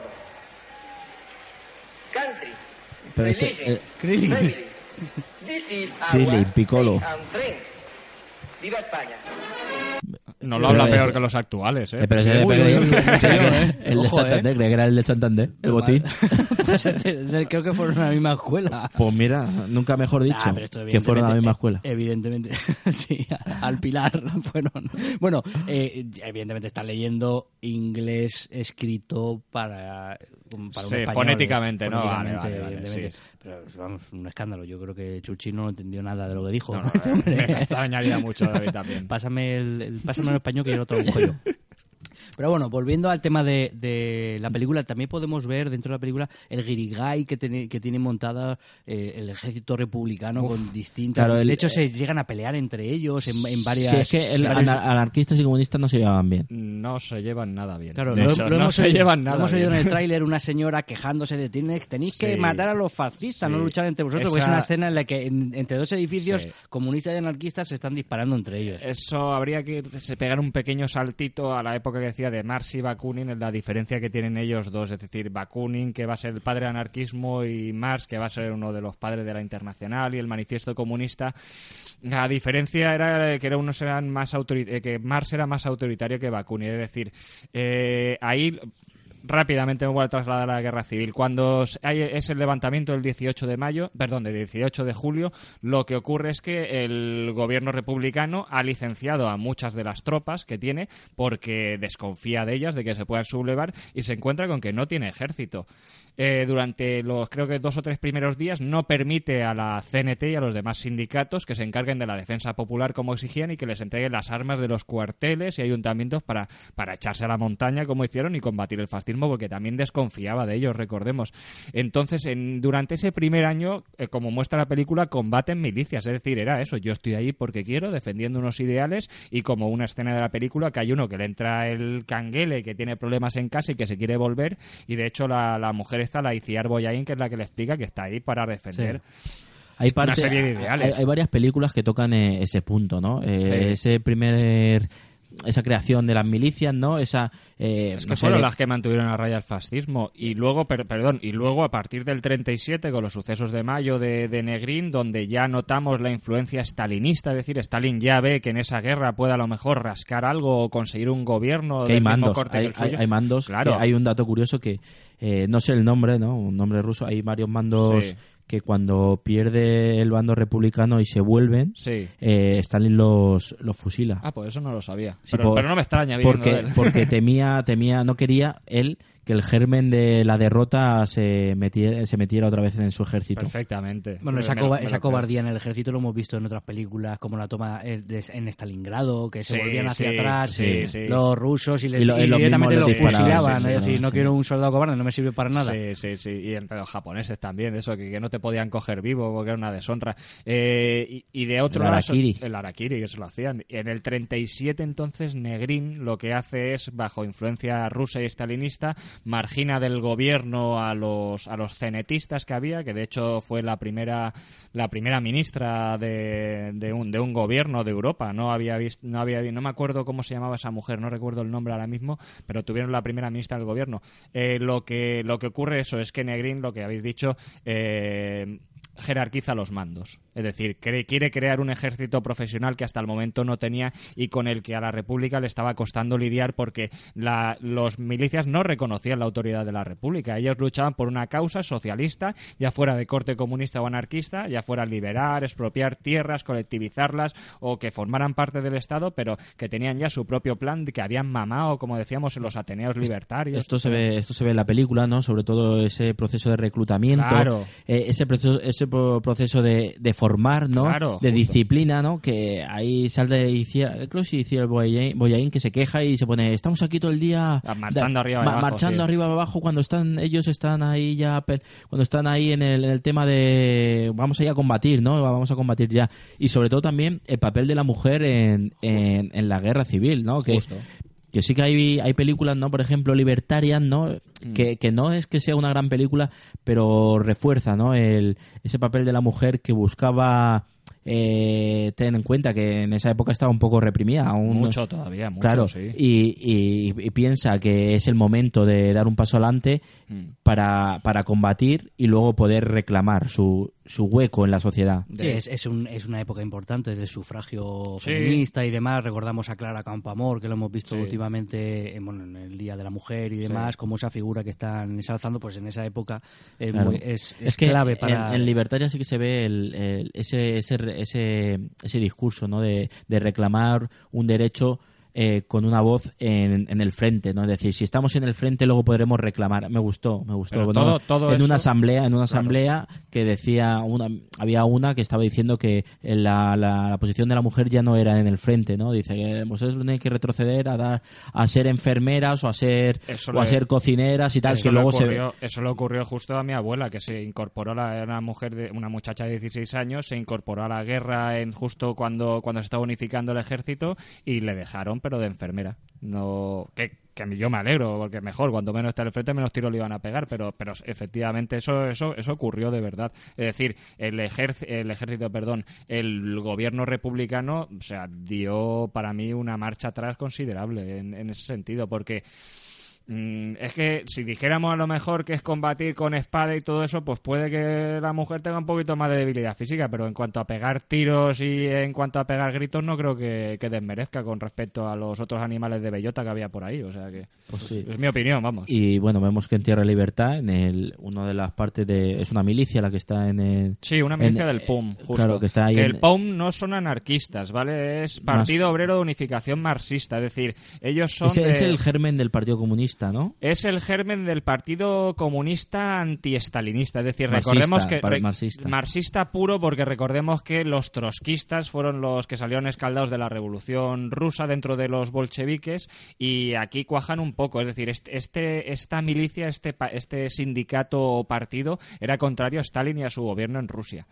Sí, aquí la parte comunista, igual que el PSOE, ¿no? El PSOE tiene su origen eh, leninista marxista, ¿no? Sí, tiene en su origen sí, pero se desdibuja, es decir, eh, mm, Ahora, dices ahora. No, no, desde Largo Caballero Ah, bueno, para de Felipe González. ¿no? No, no, no, no, no, ya para mí, Sí. ya para mí era un partido corrupto, para mí, a mí en forma de No, hablo de la supuesto. ideología, hablo de la Sí, sí, ideología. una ideología corrupta porque un socialista, yo insisto. Hablo de la ideología leninista marxista. Ah, leninista marxista. En teoría sí que serían más de, de leninista marxista. Sí, sí, se podían inclinar hacia eso. Sí, las bases las tienen. Sí, las Pero luego, pero luego Claro. traicionan un poco a la causa, que es lo que el movimiento. Es que aquí el debate que va a es ese, que eh, va a haber es ese, es el la traición a la causa. Es decir, tenemos milicianos que son artesanos, obreros, campesinos, gente de toda clase que está combatiendo en el frente, ¿vale? Pero para llevar la revolución desde abajo, es decir, ellos son los que liberan los campos, colectivizan, imponen las reformas, mantienen los ateneos libertarios, etcétera, y luego llega un gobierno que desde arriba, que primero que, que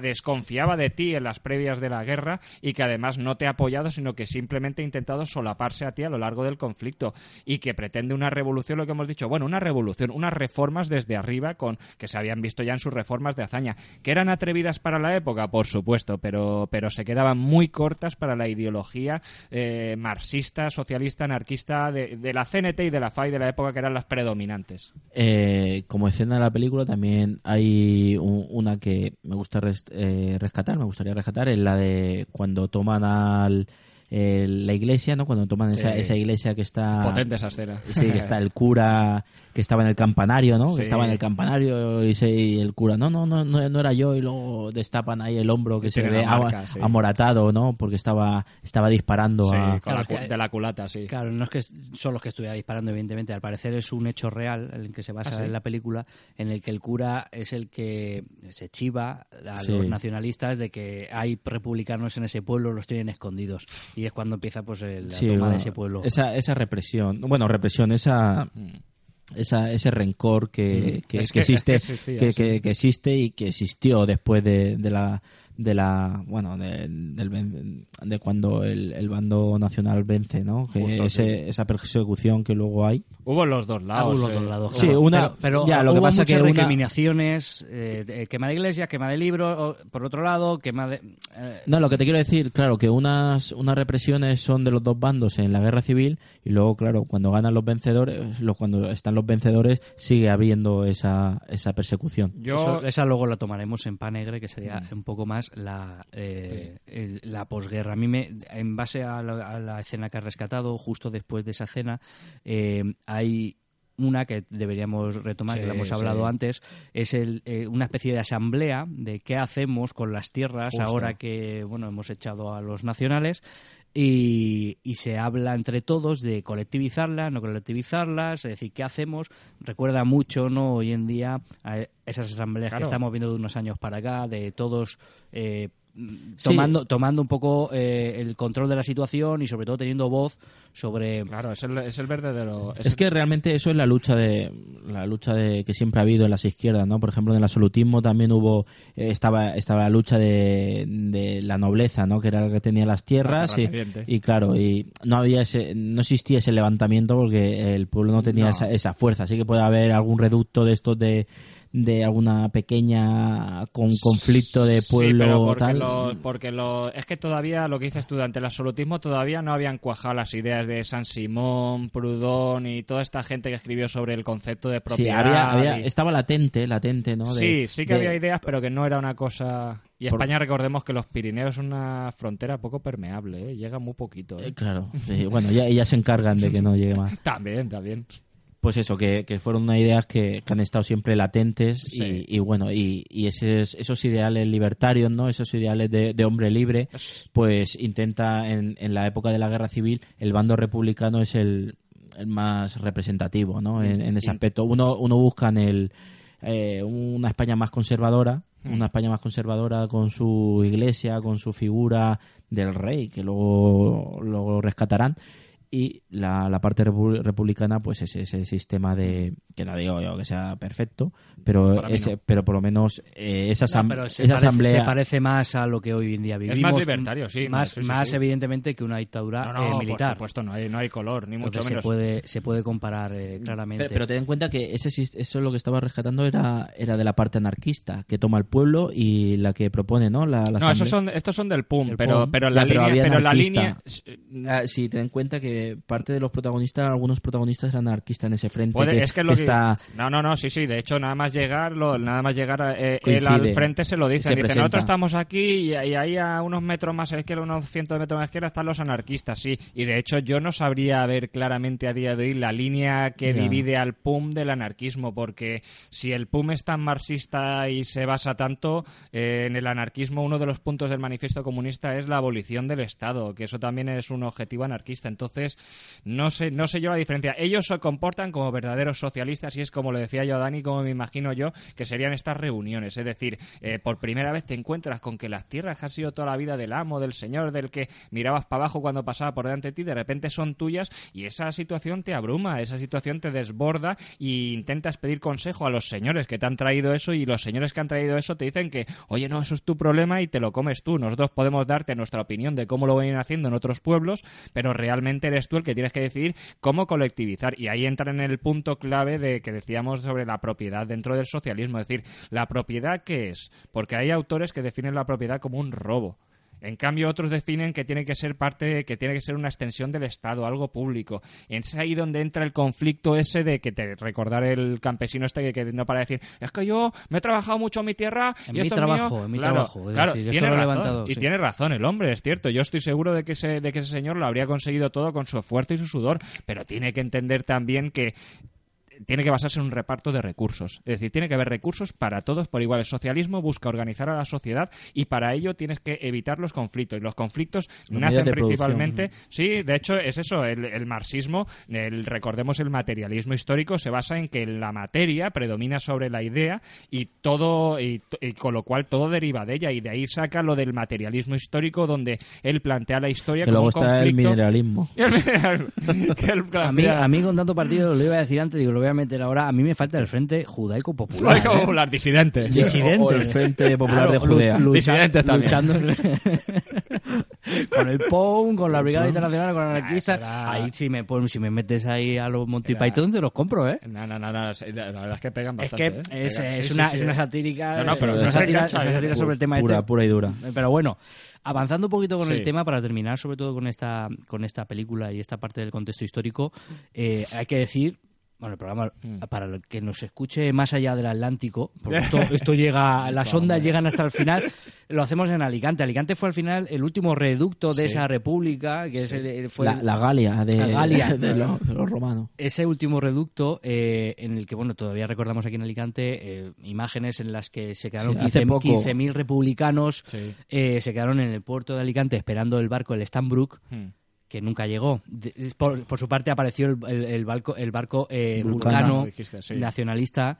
Eh, Italiano, creo que era italiano, ¿no? Sí, Vulcano era- sí, bueno, pero bueno, del bando, del nacionalista, bando sí, sí, nacionalista sí, y sí. demás. Eh, capturaron a esos 15.000 eh, Bombardearon. republicanos. Ah, Bombardearon antes en la, en la parte del mercado central, que siempre se habla de- del bombardeo de Guernica, Sí, cuando me en el bombardeo, yo de cuando el bombardeo. de, de mercado, en horas de compra del mercado, once y murieron media de la 300 y pico de mañana. personas, murieron más que en, en Guernica. Sí, sí, murieron Es decir, 200 personas. Y nunca se habla... Y solo hay una plaquita para conmemorarlo, que eso supongo que, Que se un- habrá que agradecérselo a los anteriores ayuntamientos que ha habido. No, no, no, una plaquita que le obligaron a poner, eh, que, o sea, como a Sonia Castelo, Y que hubo, hubo, hubo ahí polémica y, y corrigiendo el texto de la plaquita varias veces. Yo me contó mi abuelo que en aquella época ellos vivían en la calle San Vicente, me contó que, claro, después del lado, bombardeo, ¿no? sí, sí, justo se bajaron corriendo para ayudar como todo el mundo y me contaba que era que los escalones del mercado central que era un río de sangre. Eso era un bombardeo para hacer daño contra la población sí, sí, civil sí, directamente. población- o sea, no directamente. No, no, había aquí nada de posición militar, es que no, no. bombardear ni nada de eso. Al final, lo que estábamos comentando de ya el fin de la guerra, en el que se quedan 15.000 republicanos eh, a la espera de, de poder, vamos, eh, evacuar, nada, se queda- eh, montaron en la zona de la Goteta eh, un gran campo de concentración que se llama el campo de concentración- de los almendros. Sí. Y estuvieron todos con eh, militares italianos eh, custodiando a esos 15.000 republicanos. Eso me enteré hace bien poco, no, no lo sabía, la verdad. Hoy en día que lo tenemos eh, presente ese barrio. Y nada, eh, ¿os parece que arranquemos con la siguiente película? Ah, no, voy a Sí, comentar. yo, lo único que quería también comentar de, de lo de los repu- lo que ocurrió con estos republicanos, eh, también todo esto me lo contaron mis abuelos. eh, muchos de ellos decidieron suicidarse porque sabían que iban a ser presos políticos torturados, de por ejemplo un disparo en la cabeza. Otros desesperados se pusieron a nadar mar adentro para ver si intentaban alcanzar alguno de los buques y murieron ahogados. Y la gran mayoría es eso, fueron ejecutados o fueron redistribuidos al campo de los almendros o directamente al de, al de Albatera, donde ahí cuentan maravillas que hicieron los nacionalistas de maltrato psicológico, físico y fusilamiento a la orden del día. Pues lo que ocurriría en Europa un poquito años después. Bueno, ter- seguramente. terminando también es eh, la parte de la parte de, de Rusia, ¿no? La- cuando ya no ya no solo que cuando se iba a tomar el la- bueno cuando iban a tomar el, el, el poder los los nacionales, ¿no? Que estaban aquí, que el el actual gobierno, el, Sí. el- bueno, lo que quedaba Lo que de quedaba, gobierno, sí. eh, decidió llevarse todo el oro a, el oro, el oro que era, bueno, el, el oro es el- la parte más más poderosa en el sentido económico de del- Que no se devaluaba, claro. Sí, claro que. Hoy en día tampoco. Eso es- un poco perro el hortelano, ni come ni deja comer ahí, pero Sí, yo hubiera hecho lo mismo por despecho. ¿eh? Sí, creo. se lo llevaron a Rusia y eso que, que nunca se devolvió. Sí. Bueno, eso se, no sé si fueron 400 ton- 400 mil yo toneladas te, o algo así, una yo te invito a que llames a Putin y le pidas el dinero. Ahora, se ve- ahora que sale en los papeles, le digo... Esto es la escena esa de los Simpsons en la que Fidel Castro coge el billete del trillón de, Sí, dólares. Vaya por Dios. Yo- yo- Es verdad, muy bueno. Vaya por Dios. Nada, ya comentar también, aprovechando del tema de Alicante, que el último gobierno Hmm. de la República, evidentemente, fue retrocediendo, estuvo ubicado aquí. Estuvo ubicado en la zona de Petrer. ¿Elda o Petrer? Los de Elda dicen que en Elda, los de Petrer en Petrer, pero Se yo- veía yo, venir, he estado se en, veía yo- venir. yo he estado en la finca que se llama El, El Poble, que es una finca enorme Sí. de pinares y es una, bueno, un caserío enorme y es la zona, el término de Petrer. Pero, bueno, pues ahí tampoco vamos a entrar en disputas. Como al final, Alicante, Eso, eso como ahora, lo del, lo del Cervantes, que en qué se basó, en qué pueblo se basó para escribir el Uh, con Quijote, eso, ¿eh? con Ahora- eso llevan ahí, pero, Sí, sí. pero vamos, llevan, llevan años. las disputas, eh, como el aeropuerto de Elche, el aeropuerto de Alicante, como es que son tantas. que todo el mundo sabe que es de, De Alicante toda la vida. A robar. en fin. Bueno, vamos a escuchar un corte de Panegre, que es la última película de la tertulia. Mira, Andreu. Ahora ya no estaré. Todo lo que hago es por ti. Con él me hubiera ido al fin del mundo. Demasiados negocios juntos. Los pájaros, los sindicatos y otras cosas. Bueno, Panegre es la película más moderna de las tres. Es una película del, del 2010, rodada eminentemente en catalán, aunque bueno, está doblada al español.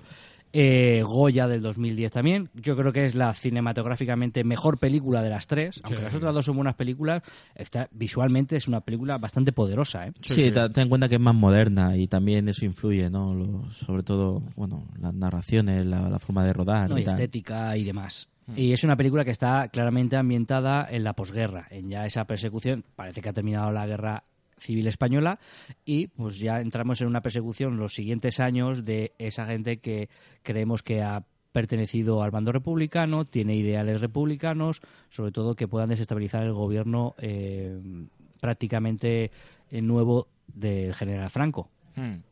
¿Qué os pareció esta película? Dura. Sí, la verdad que tiene momentos, sobre todo e- es inteligente en, en cierto, en ciertos momentos, ¿no? Por ejemplo, en la figura de cierto de, lo- de los personajes, del niño, ¿no? Y lo estaba hablando antes con con Alberto. con Alberto, con Eloíso.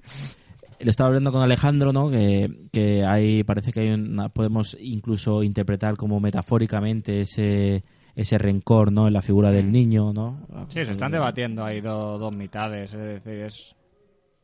Sí, y, y bueno, y el padre, ¿no? El padre también, eh, que como promulga, ¿no? Como intenta eh, siempre meter los ideales, bueno, eh, la idea, ¿no? De, de, de que un hombre es libre, los ideales son el- lo que importa del hombre y luego sabe, ¿no? Él mismo se siente Pero como no culpable, no ¿no? predica con el ejemplo, es eso. Claro. Sí, claro, yo creo que es un poco ese sentido Sí, de, la culpabilidad. vamos viendo. Aquí vemos otra vez la figura del niño, igual que en la Sí. en la lengua de las mariposas, en, en la que gira toda la película.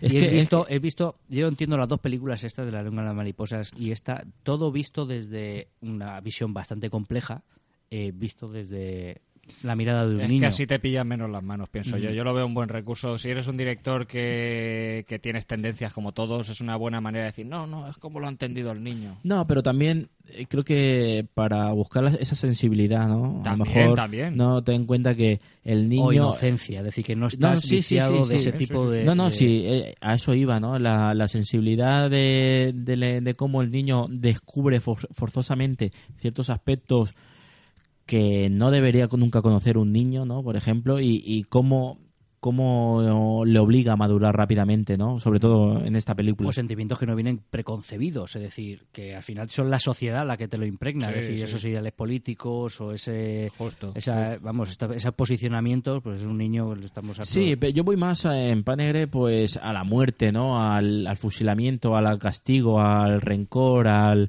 a, a tanto a estar rodeado de muerte, porque muerte de, de este, ¿no? De la historia del no me acuerdo cómo como el, el Peter como Lewa. ese Peter Lewa Peter, Lewa. Peter que no que se supone que lo mataron por gay tan- sí. no sabes que luego va descubriendo el, el chico ese tipo de cómo el pueblo lo lo, lo persigue, lo castra y tal, y, y era un- y su padre era uno de los participantes, él que, que tenía a su padre como eh, Justo, co- como como ese Sí. co- como esa figura esa, Esa figura, figura ideal. sí para, para admirar y él el chiquillo va descubriendo Sí, se le va pues, cayendo poco va, poco. va descubriendo eso del padre que si la prima eh, abusa de el profesor abusa de la prima que si la, la tía también tiene que Sí, buscarse que la, sí. el- La- y la madre, que es el último bastión que tiene de sinceridad, eh, Que no descubre que encuentra. también es un mar de mentiras también. Claro, es un poco- Eh, Claro, todo eso en un contexto dramático, es decir, Uf. en una España en reconstrucción. Que en el mismo colegio ya, ya el chiquillo eh, se, se enfrenta a la, la, la repelente, la amiga esa, la chica repelente esa que le está diciendo Ah, sí, es que, es que sois unos pobres, los pobres sois así, no sé qué, no sé unos cuál". payesos, sí, Sí, que ya hay ese conflicto Que- que social. bien mete la niña el dedo en la llaga, ¿eh? Bueno, No es te que luego la niña se pasa, ¿no? Cuando le dice, a los que se llevan a Barcelona es para matar. Porque, bueno, su padre, el padre del chiquillo es, es Apresado, apresado, justo, es apresado y, y bueno, se supone que cuando los, lo- los detenían ya en ese, en ese momento era para fusilarlo. Ujú. Estaban haciendo una, una limpieza ideológica. Eso es. Vemos la figura de Sergi López, que yo no sé si ha hecho de bueno en su vida. Nunca. O sea, siempre hace de malo. Pero lo hace bien, ¿eh? Y lo hace muy bien, claro. Es un tipo que es- Sí. ha nacido para ser malo. El día Es que lo haga de es bueno... Casi, es casi el mismo perfil ¿no? que hacen en Sí. El laberinto del fauno, Sí, que hace de, de sargento, no sé si es sargento o coronel. Hace un. Bueno, este es, este es alcalde, ¿no? Es. No, este es comisario. o ¿Es el comisario o es el Es el alcalde? alcalde, yo creo que es el Ah, es el alcalde. alcalde, Es el alcalde sí. y a la par profesor en, en el colegio. No, porque imparte. ¿El profesor no era el otro? No, el profesor es otro, ¿eh? ¿Es otro? Te estás El profesor es, confundiendo. el, es famoso también, ¿no? El... Eh, ¿Cómo es diu? El... ¿Cómo es diu? ¿Cómo es diu? Valenciano que llevo dentro. Se te ha quedado. Eh, ah, es Eduard Eduard, Fernández. Fernández. Ah, Claro, Eduard Eduard Fernández. claro. Es que los confundo, es que se parecen, ¿eh? Sí, Ojo, ¿eh? Ahí, aparte Tienen- de la película, tiene un aire, sí. La un aire. sí. Sí, me pensaba yo que eran los mismos. Bueno, también eh, se ve en Panegre, es una de las películas que se ve más eh, las clases, ¿no? Puede ser en el sentido Sí, de... sí.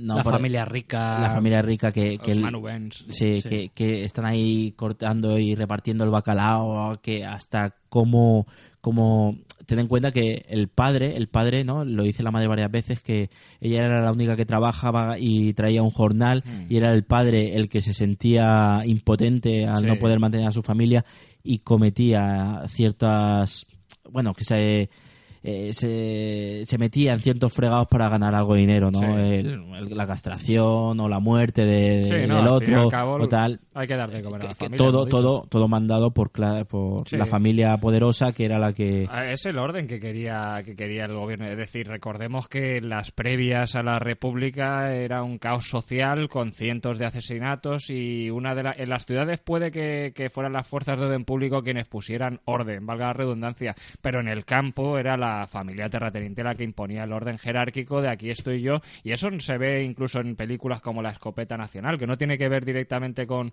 con la guerra civil, pero que sí que te deja entrever ese pozo aristocrático de, de, de señores que quieren eso. y de pues, dinero y del dinero, sí, El- sí, el poderoso va- caballero, sí, sí, el sí. dinero lo vale todo No, no, claro, y ahí tú tenemos... estás necesitado yo Justo. compro tu trabajo No, no, y, y esas- es, eso es lo que decía antes yo, que entiende, que entiende el socialismo marxista que está mal. Es decir, si yo produzco, yo decido. Tú no, por mucho que pongas los medios, no debes decidir. Es decir, es el que produce el que debe decidir. Pero bueno, eso ya son ideologías que, que se dieron en la guerra, pero que no, que no, Sí. que no pintan mucho en esta película tampoco.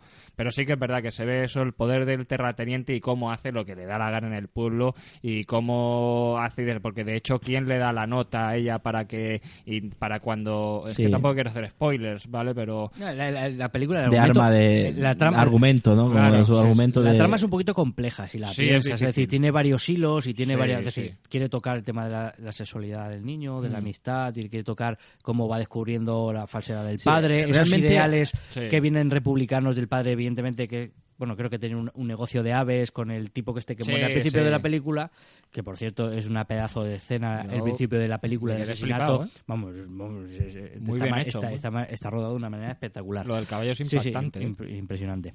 Y, y tiene un negocio de aves, pero los dos están relacionados con el bando republicano antes de que terminara Sí. la guerra. Entonces, quiere tocar demasiados temas. Yo creo que está bien tratado y todo, porque es, eh, llevarlo narrativamente para que se entere el espectador está eh, muy bien conseguido y muy bien construido. Sí. Pero Pero hay to- una- toca, hay una- toca muchos temas. Ahí está, ten en cuenta que está, por ejemplo, bueno, está para, para mí la película está dividida en dos mundos, ¿no? Es decir, el mundo de los adultos y el mundo de lo, de- del niño, de la Mm. inocencia, ¿no? De- del descubrimiento, Sí, que luego son- confluyen, luego confluyen con, un mundo de, de adultos de mentira, de mentiras y, y embrollos y problemas y tal, política y de todo, ¿no? Y el chiquillo, el chiquillo deja, deja aparte ¿no? Se ve como al principio de la película descubre todo lo que tiene que descubrir, de cómo o lo que o lo que se puede enfrentar un chiquillo a su edad y de, de repente, bueno, de repente se encuentra lo que es su familia, lo que es el, el país, lo que es su pueblo, lo que es la sociedad, ¿no? Ese mundo de los adultos.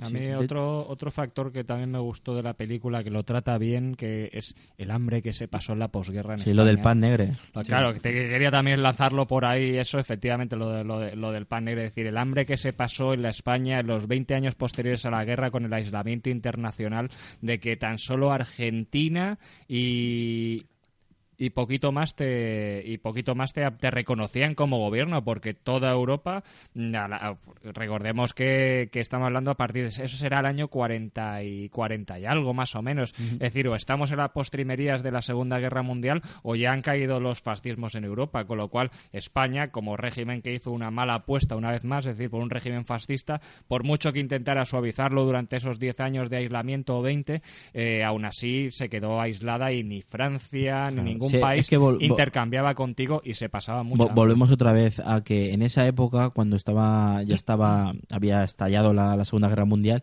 España no recuperó ese ese ese escalón perdido de No, no. por la por- no me refiero a la industrialización y tal aún se quedó anclada en una sí, España sí. agrícola Justo, o sea no aprovechó no aprovechó ese ese siglo que le llevaba toda Europa toda Europa Sí. que hasta países más más Sí, como Bélgica o Holanda, que nos pueden parecer menos relevantes, pero Sí, a nivel a- económico nos había- habían, mil vueltas. habían alcanzado toda la Eso es así, hasta los 70 no se ve Sí, esa, esa revitalización del turismo y de la industrialización. En España, eh, evidentemente, al final son 40 años perdidos prácticamente. en Ah, no, no, todo- España llevaba un, lleva un siglo por detrás. O sea, eh, estaba Sí. utilizando, por ejemplo, instrumenta, in- inst- instrumentación, me iba a decir, instrume- instrumentos y herramientas de, de un siglo anterior para arar, ¿no? Por ejemplo, Sí, sí, el, sí, tema, no, el tema de... y continuará igual y mientras que durante la durante bueno la, la posguerra continuará, me ref- nos referimos a este contexto, no, no seamos...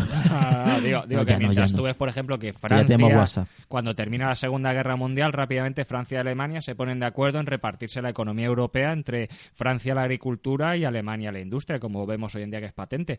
Y Francia lo que hace en los años 40 o 50 concede una burrada de créditos en cuestión de materia agrícola como para, para áperos, para tractores, que hicieron el- que elevaron la producción francesa agrícola, pero un montón. En cambio, en España, como era un país aislado, pues con la misma extensión de territorio para cultivar y con similares condiciones, incluso mejores por el momento para según qué cultivos, pues no se subía a ese carro. Pero y desunido, un país totalmente Todo, desunido. A pesar, de haber, roto. a pesar de haber ganado la guerra, Franco tuvo que lidiar durante muchos años para... Por eso declinó por- en, a media- en por familias represión. como estas, claro, porque no podía hacerse cargo en según qué territorio. Ten sí. en cuenta que ya no es eh, un país roto, desunido y tal, sino un país sembrado por rencor y odio. O sea, ten en cuenta que el, eh, el que era tu vecino es el que te ha condenado. eh, eh, es una es un no el, el leitmotiv no de todas las tres películas no bueno so- sobre todo la primera y la de la tercera no de, de Pan Negre y, y la lengua de las mariposas no el ese ese conflicto que, que se arma entre, entre propios vecinos, ¿no? Es decir, porque no es lo mismo en una ciudad grande que, que a lo mejor eh, eso ese- esa cercanía ¿no? del vecino no la tienes tanto, ¿no? que Pero en los pueblos... habrían, habrían, eh, lazos de sangre seguramente entre Sí, muchos de sí. ellos. Es decir, en los pueblos siempre ha habido que si es el primo segundo y tal. Sí. Más triste todavía. Auténticas tragedias familiares seguramente. Y, y es una de las cosas que se- más se, se recalcan en las obras, eh, bueno, cine y literatura de, de, la, de la Guerra Civil Española, ¿no? Ese, ese conflicto social. Porque, en, ¿por qué, por qué doblan las campanas, no? La, ¿La novela o la...? la- bueno, la novela, yo hablo de la novela, también se, la- o la película, se eh. hace, se hace, se hace eco de, de esa época, de ese, de ese momento, ¿no? Como, Sí. como ajustician, ajustician esta, esta parte, esta parte, bueno, en un pueblo tal, como van, van, el bando republicano es el que, Ah, pues entonces no lo he visto, perdón, me he eh, esa, eh, yo la, la escena que recuerdo es la del bando republicano, como van saliendo, hace, hace un paseillo, ¿no? De todo el pueblo y cómo van sacando a, a bueno, a la parte más, a la parte del otro bando, Sí, bando sí, sí, nacional, como los van sacando del ayuntamiento que los tenían ahí y los van sacando hasta hasta matarlos.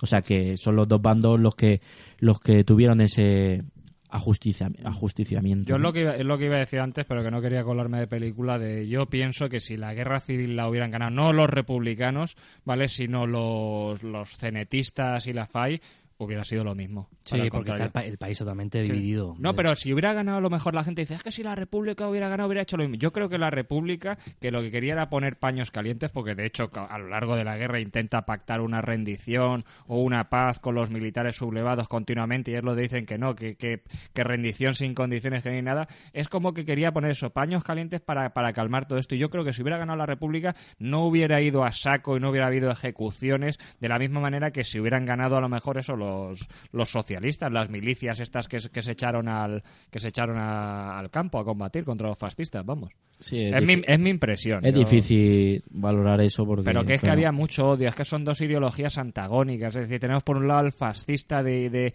de fe ciega al líder, de antirracionalista, eh, de, de tambi- también anticlerical, que es una cosa que aquí en España es muy, muy extraña, ¿vale? Que, que los, que los fascistas, ¿vale? Aquí en este país sí que fueron, fueron religiosos, es decir, decir, la Iglesia Y Católica siempre- innovando, o sea Sí, que- más papistas que el Papa, ¿eh? Es que en Italia, por ejemplo, tú en Italia y en Alemania ves eh, la Iglesia, o sea, tuvo que firmar pactos vergonzosos. lo primero y que se- lo primero que se quitan Claro, rápidamente. Y aquí, en cambio, dices, joder, macho, tío, ¿qué pasa? Bueno. Ya, pero yo creo porque viene también más de esa presencia de la monarquía, ¿no? Ese decir de los carlistas, Y esa, que esa aquí, y que herencia. aquí en el pueblo y aquí en el pueblo el cura era una figura importante que sabía los trapicheos de todos y que tenía poder y que, y que, que no te dieran la extrema unción antes de morir y cosas de esas como se, detallitos que en, pa- en la- en pan negro, se ve. Claro, es que esos detallitos hacen mucho. Quiero decir, un tío que no le den la extrema unción, un tío que, que muere en pecado. Y un tío que muere en pecado no puede estar enterrado en el cementerio. La- ya la- no te enterran en el, cementerio de tu pueblo, te enterran en otro lado. Ya te señalan, a tus familiares lo señalan. Mira, el familiar de este está enterrado en otro lado. Ah, pues que, ¿por, ¿y por qué es eso?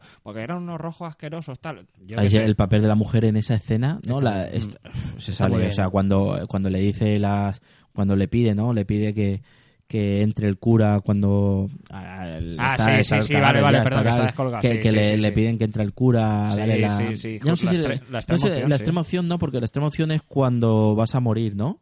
O cuando ya está, o cuando realmente también estás muerto, decir lo que es Si hay, como... un cura, como- si hay algún cura que nos esté escuchando, que nos llame y Vas que a tener no- que volver a catequesis, ¿eh? Hostia, madre mía, yo me Ah, salí... pero tú no estás confirmado. No, confirmado. Yo estoy confirmado que no fui. Eso, es... Eso sí que está muy confirmado. ¿Podemos confirmarlo? Pues podemos confirmarlo. Confirmado. Confirmado que no estoy confirmado.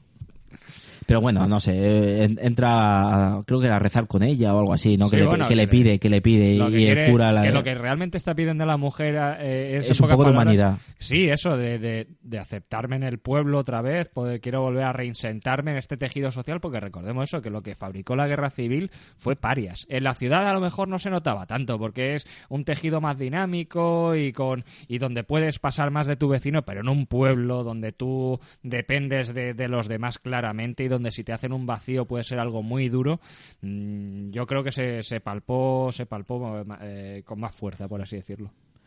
Bueno, y sobre todo, para concluir, ¿no? El significado de pan negro, ¿no? Ese, ese pan negro que es importante. El pan negro era el pan que, que, que comían los pobres, ¿no? Era un- una mezcla de harina, café, ¿no? Justo, para, sí. para por, por la falta de, de, de trigo, ¿no? Por la falta, sí, como es lo que hemos dicho, como estaba España aislada internacionalmente, no recibes Lo- nada de nadie, no produces mezclaban, mucho claro. y, y el pan blanco, como se ve en la película, no es para el niño pobre, sino que es para él el negro. como es- se queda mirando cuando le invitan, cuando va a la casa de cuando va a la casa de, lo, de la familia De de, los de sí. los ¿no? Le invitan a merendar y ve el pan, blan- el pan blanco así como diciendo esto es para mí Sí, sí, sí, sí, sí.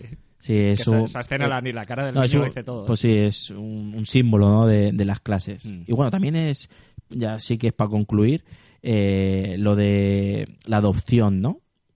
Sí, sí. ¿Sabes? Eso es un dato curioso, ¿no? Sí, De porque cómo- creo que esa familia no podía tener hijos, al parecer, la familia Sí, esa eh, rica. eh, creo Habían que murió, creo que uno murió y murió uno. o algo de eso, pero que no Murió. podían, que no habían vuelto a tener, como dice Dani, efectivamente, y que y querían ese niño. Ese, y, pues, eh, y ya, eh, yo, yo con perdón de El la dinero puede comprarlo todo, al final. Yo, para mí, esa película era, con perdón, ya digo, de mierda sobre mierda. Es decir, es que no acabas de salir de un disgusto y te daban otro, tío. Entonces, es una película, por Sí, eso he dicho es dura. Es, porque cruda cuesta. porque esto las pe- la penuria de toda Es la que ya sociedad. no puede humillar más al ser humano, ya no lo puedes, no sé, ya a mí ya no me queda la figura del padre, de los padres, perdón, la, la, la adopción, el hambre, eh, eh, el, el acoso de- del alcalde comisario este que decíamos, no, no, no, no, no sé, no. Hay que resaltar, eh, lo hemos dicho en la primera película, pero en esta, la actuación del chiquillo y de la chiquilla.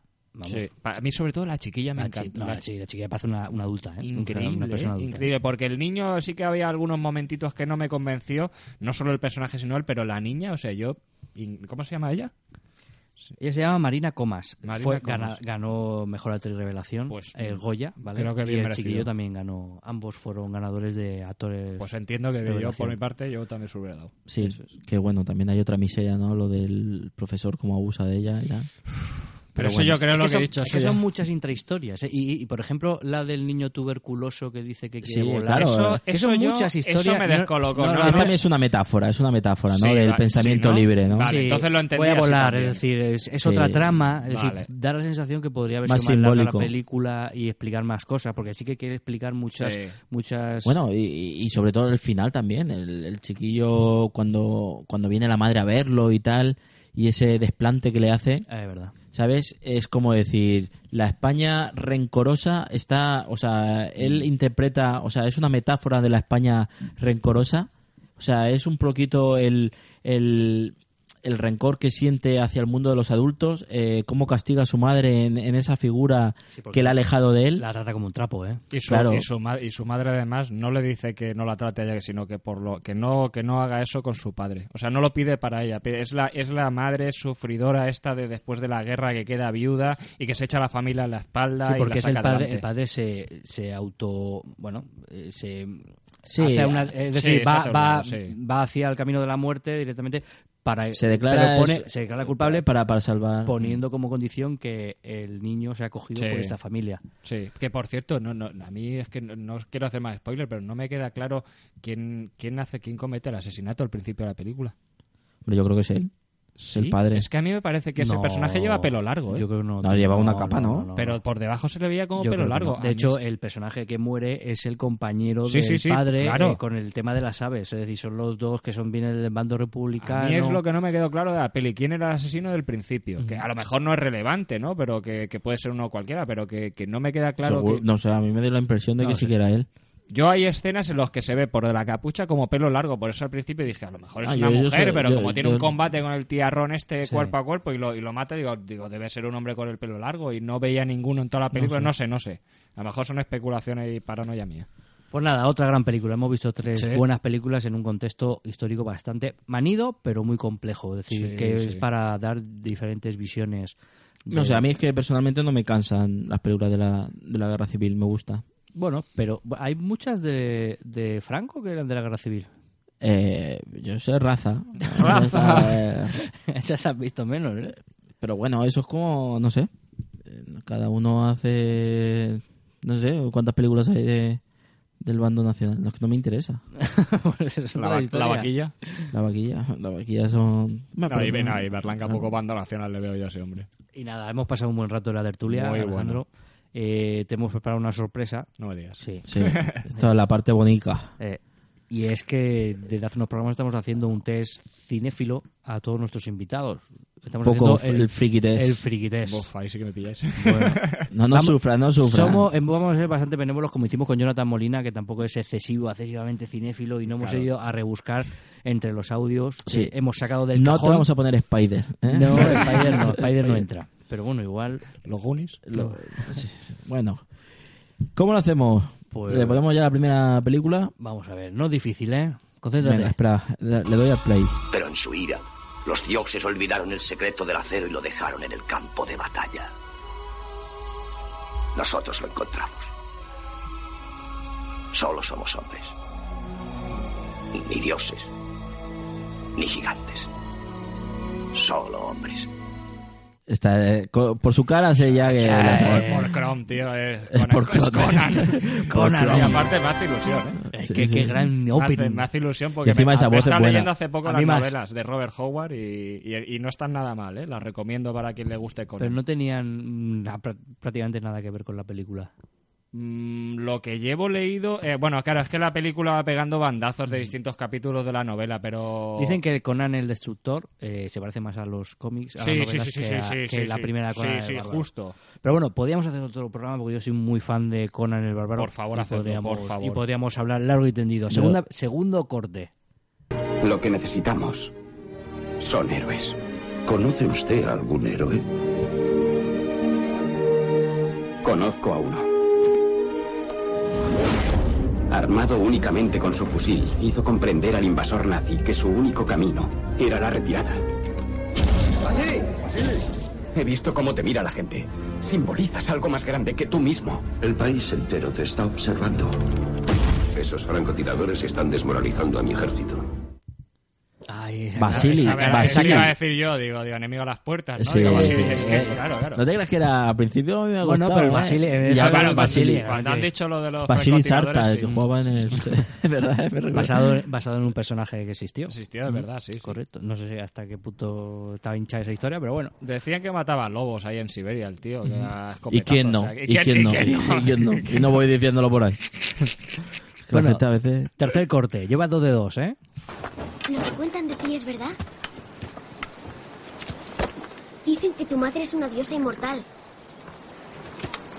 Que nadie te puede matar. ¿Para qué iba a llevar escudo entonces? El tesalio con el que vas a luchar es un hombre enorme y fuerte. Jamás pelearía con él. Por eso nadie recordará tu nombre.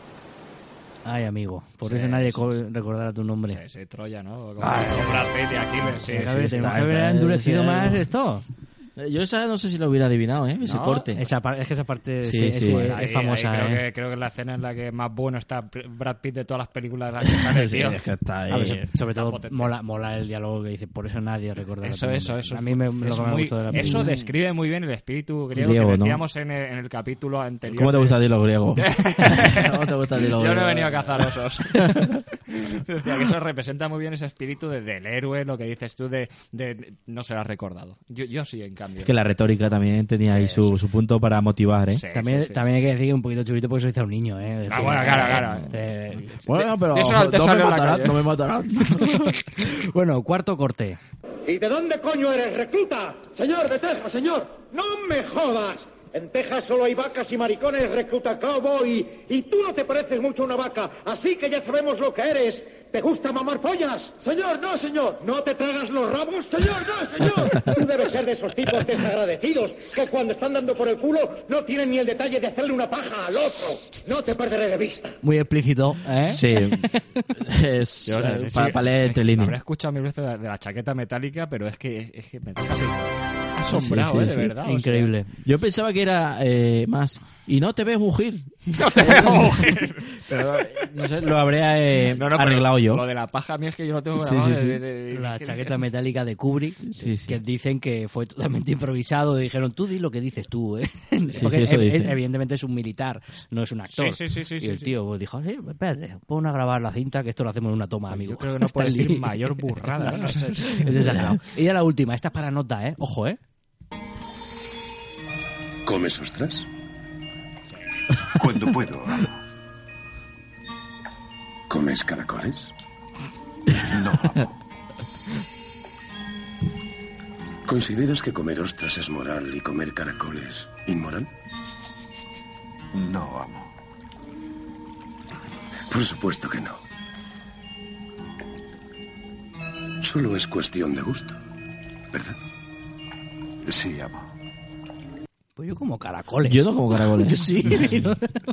Me parece aparte una de las mejores de Cubo Badis. Por- Digo, perdón, sí, Cubo Badis, no, perdón, Espartaco, que cruzar. uy, la sé cruzar, perdón. ¿Tú- Que- tú que comes es- es caracoles? Tony Curtis con, no me acuerdo Sí. cómo se llama el otro, que es la escena de, de Craso con el otro. Antonino. Antonino con Antonino. Antonino. Y me parece una de las escenas más En una escena cortada, ¿eh? Es Sí, decir, sí, es no, una eh, escena no que, es- se, doblajes, que claro, se ha visto que se ha visto A po- a años después. Sí, es sí, decir, sí, sí, esto sí. lo vieron los curas y dijeron, ¿caracoles? Y, mira, y, y no se puede decir de manera más poética, no, creo eh, yo, ni lírica. y me recuerda mucho a una serie de anime que hay que se llama Samurai Champloo, que es una, una obra de arte también, en la que una escena está un samurái tomando un baño de estos con, con otro y se le insinúa de la misma manera, pero utilizando las luciérnagas. Yo es que no quiero chafar la, la escena esa, pero si algún día podéis, yo creo que está inspirada en esa Luciérnaga escena. sí que. Eh, no me acuerdo cómo lo dice exactamente, pero el tío, o sea, le demuestra, le, le, le propone su homosexualidad de una manera tan educada y tan, tan solemne y tan que dices... Hombre, "Bueno, sí, dame por el vamos". culo. No, no, no, no, no, pero de una cosa que dices... Reviéntame. "Tío, Es que te, te seduce, pues como este señor, o sea, que, que no me imagino yo la figura de Craso así, me lo imagino más abusón, pero, pero bueno, ¿sabéis cómo murió Craso, por cierto, no? No. ¿Habéis visto...? Sí, sí, pero dilo tú. Juego... ¿Habéis visto Juego de Tronos cuando Sí. muere el, el hermano de Daenerys? Dios, o sea, Pues está inspirado en la muerte de Craso. ¿En Craso serio? Sí, Craso ¿Le cuando fundieron forma- oro en sí, la cabeza? cuando se monta el triunvirato con Julio César y con... eh, uf, eh, con Pompeyo, perdón, eh, él se va a combatir contra el imperio de los partos y por codicioso, simplemente los partos lo apresaron y eso, y le fundieron una cacerola de oro hirviendo en la cabeza. Está inspirado en eso. O sea, como eh, anécdota. La, la muerte, yo no sabía que era una anécdota real, Sí, pero sí, la sí, muerte, vamos, es totalmente lírica, ¿eh? Es increíble. Hombre, sabía que sí que tenía eh, eh, momentos históricos, Sí, ¿no? referencia, pero Eh, sobre sí, todo en. Inglaterra. Es decir, el- la boda roja también es Sí, una sí. traición en aquella Mama Inglaterra mucho de historia inglesa, pero, Sí, sí. pero ta- ese detalle es que me acuerdo de en la carrera, cuando lees lo ve, ah, qué curioso, tal, y luego leyéndolo en la novela Sí. dije, "Mira, copiota. Te daré Pero- tu corona de oro. Eh, me gustan mucho las escenas que me habéis puesto, eh, o sea, buenísimas todas, eh, muy buen gusto, tío. Pues nada, eh, chaval. en proceso de históricos, históricos. La verdad que ha sido enriquecedor. Cada vez que vienes es muy enriquecedor eh, Ya, el programa y la verdad es que aprendemos mucho. Y, pues como otro es y- muy fácil. Y entiendo, y entiendo que los oyentes también. La verdad es que encantado. Y los Umpalumpa también, ¿eh? Hombre. Están deseosos. Buenos Ah, socialistas. Siempre Alejandro, so- Alejandro. sometemos a votación a veces. Le decimos, oye, ¿a quién crees que tenemos? Alejandro, que lo tengo ya casi tiene hecho. culín ahí. Qué, qué fácil, qué facilón. que le voy a pedir, le voy a pedir rollo. Así que nada, ha sido un placer, Alejandro. Para mí, lo mismo también. Ya- Pues llámalo, llámalo. ¿Nos ¿no? llamo? Sí, llámalo a ver. Un placer. Nos vemos en el siguiente programa, Alejandro. Encantado, Venga. Muchas gracias. If you're not greedy, you will go far. You will live in happiness too. Y bueno, eh, ahora vamos a pasar a la- al momento más íntimo y conmovedor. Vamos al café de Rick, ¿o qué? O, ¿O te- o te- o sacrificamos directamente a, a un... Pues sí, vamos. Lo, sí que- venga, hoy lo tiramos todo, tiramos la, casa por la, ventana. casa por la ventana. Venga, rápido. Vamos a por el sacrificado. Ni. Ni. Ni. ¿Quiénes sois? Somos los caballeros que dicen ni. No, no seréis los que dicen ni. Los mismos. Quienes los escuchan no suelen vivir para contarlo. Los que dicen ni. Piden un sacrificio. Pues el sacrificio de hoy va a necesitar muchos caballeros ni. ¿eh? Mucho, mucho. Eh, Ahí tienen carne pa- para rato, ¿eh? Sí, de luego se van a tirar dos semanas. Porque Santa Fa se, Santa Fa se puede comer carne, ¿no? El no es la cuaresma esa. es, ¿Cuándo termina? Que son 40 días, 40 ¿no? días Después de la Semana Santa o de Venga, la ahora que se. Alejandro, ahora que se. Vaya, por Dios. Entonces, 40 días sin, sin, sin eso. Bueno, ¿quién Sin es, Facebook. ¿quién es, quién es el, el damnificado esta vez? Pues esta semana no podría ser otro que Dwayne Johnson. Dwayne Douglas Johnson. ¿Quién es Dwayne Douglas Johnson? The Rock.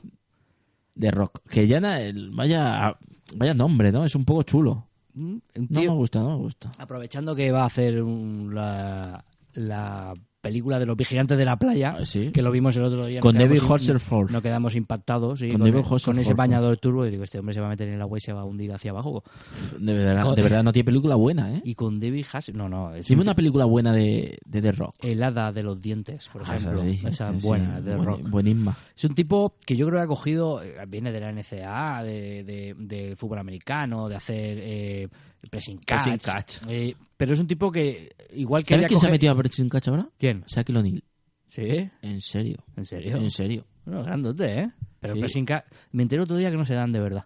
¿Qué dices? Te lo juro. No se darán para ti. Que hacían así y luego se iban a tomar copas ahí luego Que, juntos. que- que se pegan puñetazos de lado. ¿Ni? De lado, ¿eh? Y yo de pequeño decía, se han matado. Se han matado, tío. Digo, ¿cómo puede ser? Es una cosa, pero bueno, el tío que viene de este, de este, de este guisado se mete en el cine. Yo pensaba que con los musculitos y demás iba a coger la, la estela de los Stallone, de los, de los eh, Schwarzenegger y demás, pero es que esa gente tiene buenas películas. Es que de todas maneras hay, hay gente de esta de Pressing Catch que también ha, ha hecho cine, ¿eh? El John Cena y, y el otro que no me acuerdo. Hay otro, el que salía, estabais nombrando antes, eh, en la película de... de Los Guardianes de la La Galaxia. Guardiana de la Galaxia. Ahí sale uno de Pressing Catch. ¿Ese es John Cena? No, ese no es John Cena. ¿No? No, ese es otro. Ese es Tito Santana. No, el, el que tiene, Ese- tiene nombre hispano. No me acuerdo cómo se llama. Qué malo soy. Yo es que soy más de, de El Barbero, El Cariñoso, el Snake, El El, Serpienta, el enterrador, El que- Enterrador, que Tito enter- Santana, Claro que el El Último enterrador- Guerrero, Hulk Hogan, Claro que el entrenador sigue, sigue Terry todavía. Biasi. Dave, Bau- Dave Batista. Batista. Batista. Batista, Claro, eh, nombre de dictador. Eso. es cubano de los Sí, años sí. 50, ¿eh? Y nada, ese tipo al final eh, yo pensaba que iba a coger la estela de... Y digo, pues esta, Es que gente, esa- esa- gente luego hace una buena película y no ha hecho ni Es- una buena película este Esa hombre. gente ¿eh? son super, o sea, son super estrellas allí. Allí el, el tema de, de la, de la WWF, o sea, salen como estrellas, ¿eh? Por eso se lo llevan al cine.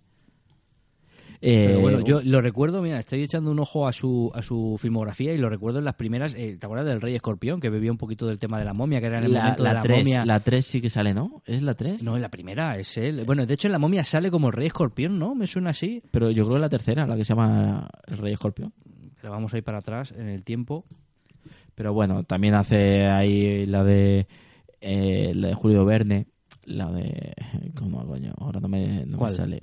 La de Viaje al centro de la Tierra, ¿no? No hace una versión... Él se mete en esa. La- ¿no? ¿no, es- es en la 2? ¿Que sale él en la 2? Es posible. Buah, ver. es que no te digo que ya te digo que películas Sí, de... en la 2, correcto, es verdad. Ostras, estado ahí, Eh, hombre. documentado, ¿eh? Viaje al centro de la Tierra, 2. La, La isla dos. misteriosa. Crean un 3 largo Es que- en es que- Film Affinity. Es que la primera la hace Brendan Fraser. Pero vamos a echar, vaya dos. El Brendan o sea, Fraser que el acabó- que entre, en que entre en la, en la tercera va a ser sacrificado. Totalmente, si hay tercera, que no creo Claro. yo que sea un proyecto como para tener en cuenta. Eh, Un tipo que en el 2002 hace El Rey Escorpión, hace Doom en el 2005, ojo, hace Maderos 091 Miami en el 2007, es que Papá por sorpresa, Superagente 86, la película, Rompedientes, que es, que es la que hace en el 2010 a- El lado de los dientes, Participa en la- una, una de las últimas de, de Michael Bay, ¿no? Fast and Furious 5, de, de Michael Bay, sí, Dolor y Dinero. Es verdad, Esa la vi. esa me la me con- comentaron. Con, Mark Wahlberg, que hace de- de una historia de dos, eh, una historia real, Sí. de dos culturistas de estos que, bueno, que extorsionan a un tío rico, que al, final parece es un tío. Se me bastante- comentaron que no estaba mal No estaba mal, un poco, un poco estrambótica, pero bueno. Hércules, la Hércules. última de Hércules, Fast and the Furious de nuevo y demás, Fast and the Furious 7, es decir, es un tipo que... Esa la Sí, esa yo- y- que, que, el- que le gustó mucho a Salva, ¿no? Sí. Pues el de Ah, es de, las- de, de de Jung-woo. no, es de Jung no, de James Wan. De James Wan, es verdad, de James James Wan. Correcto, que se lo tiene ahí en su en su en un Sí, como- pedestal. sí, ¿eh? ah.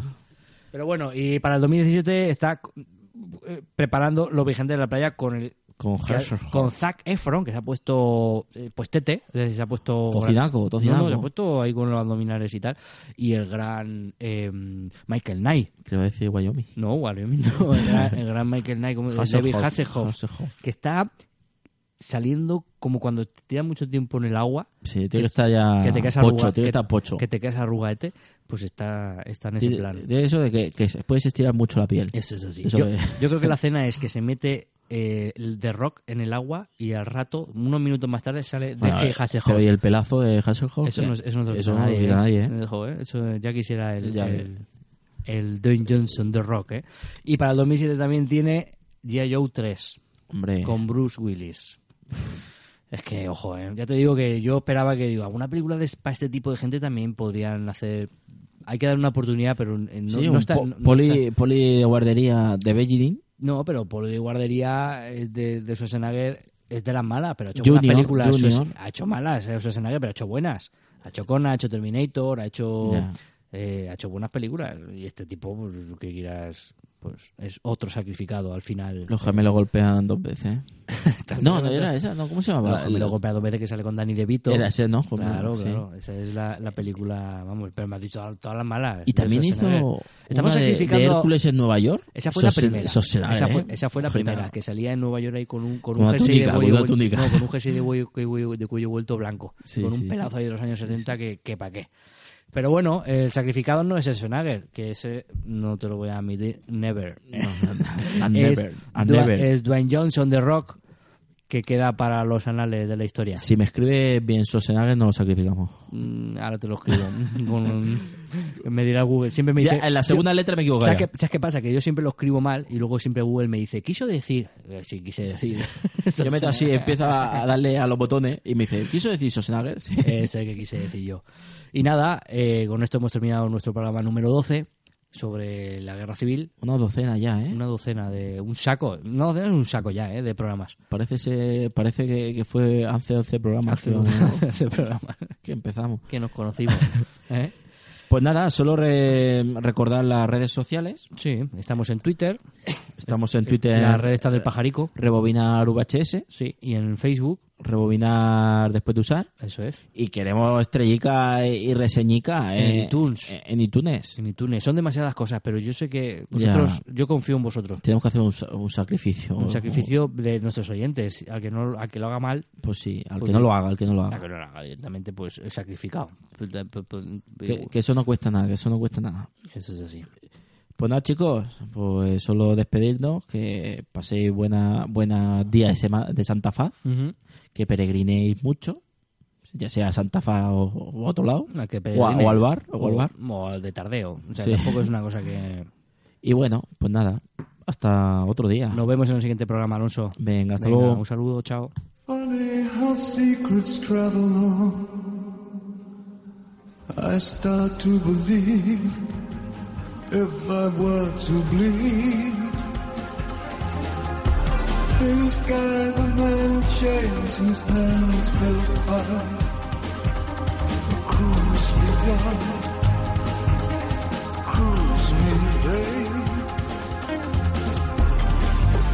A blonde beyond, beyond, beyond.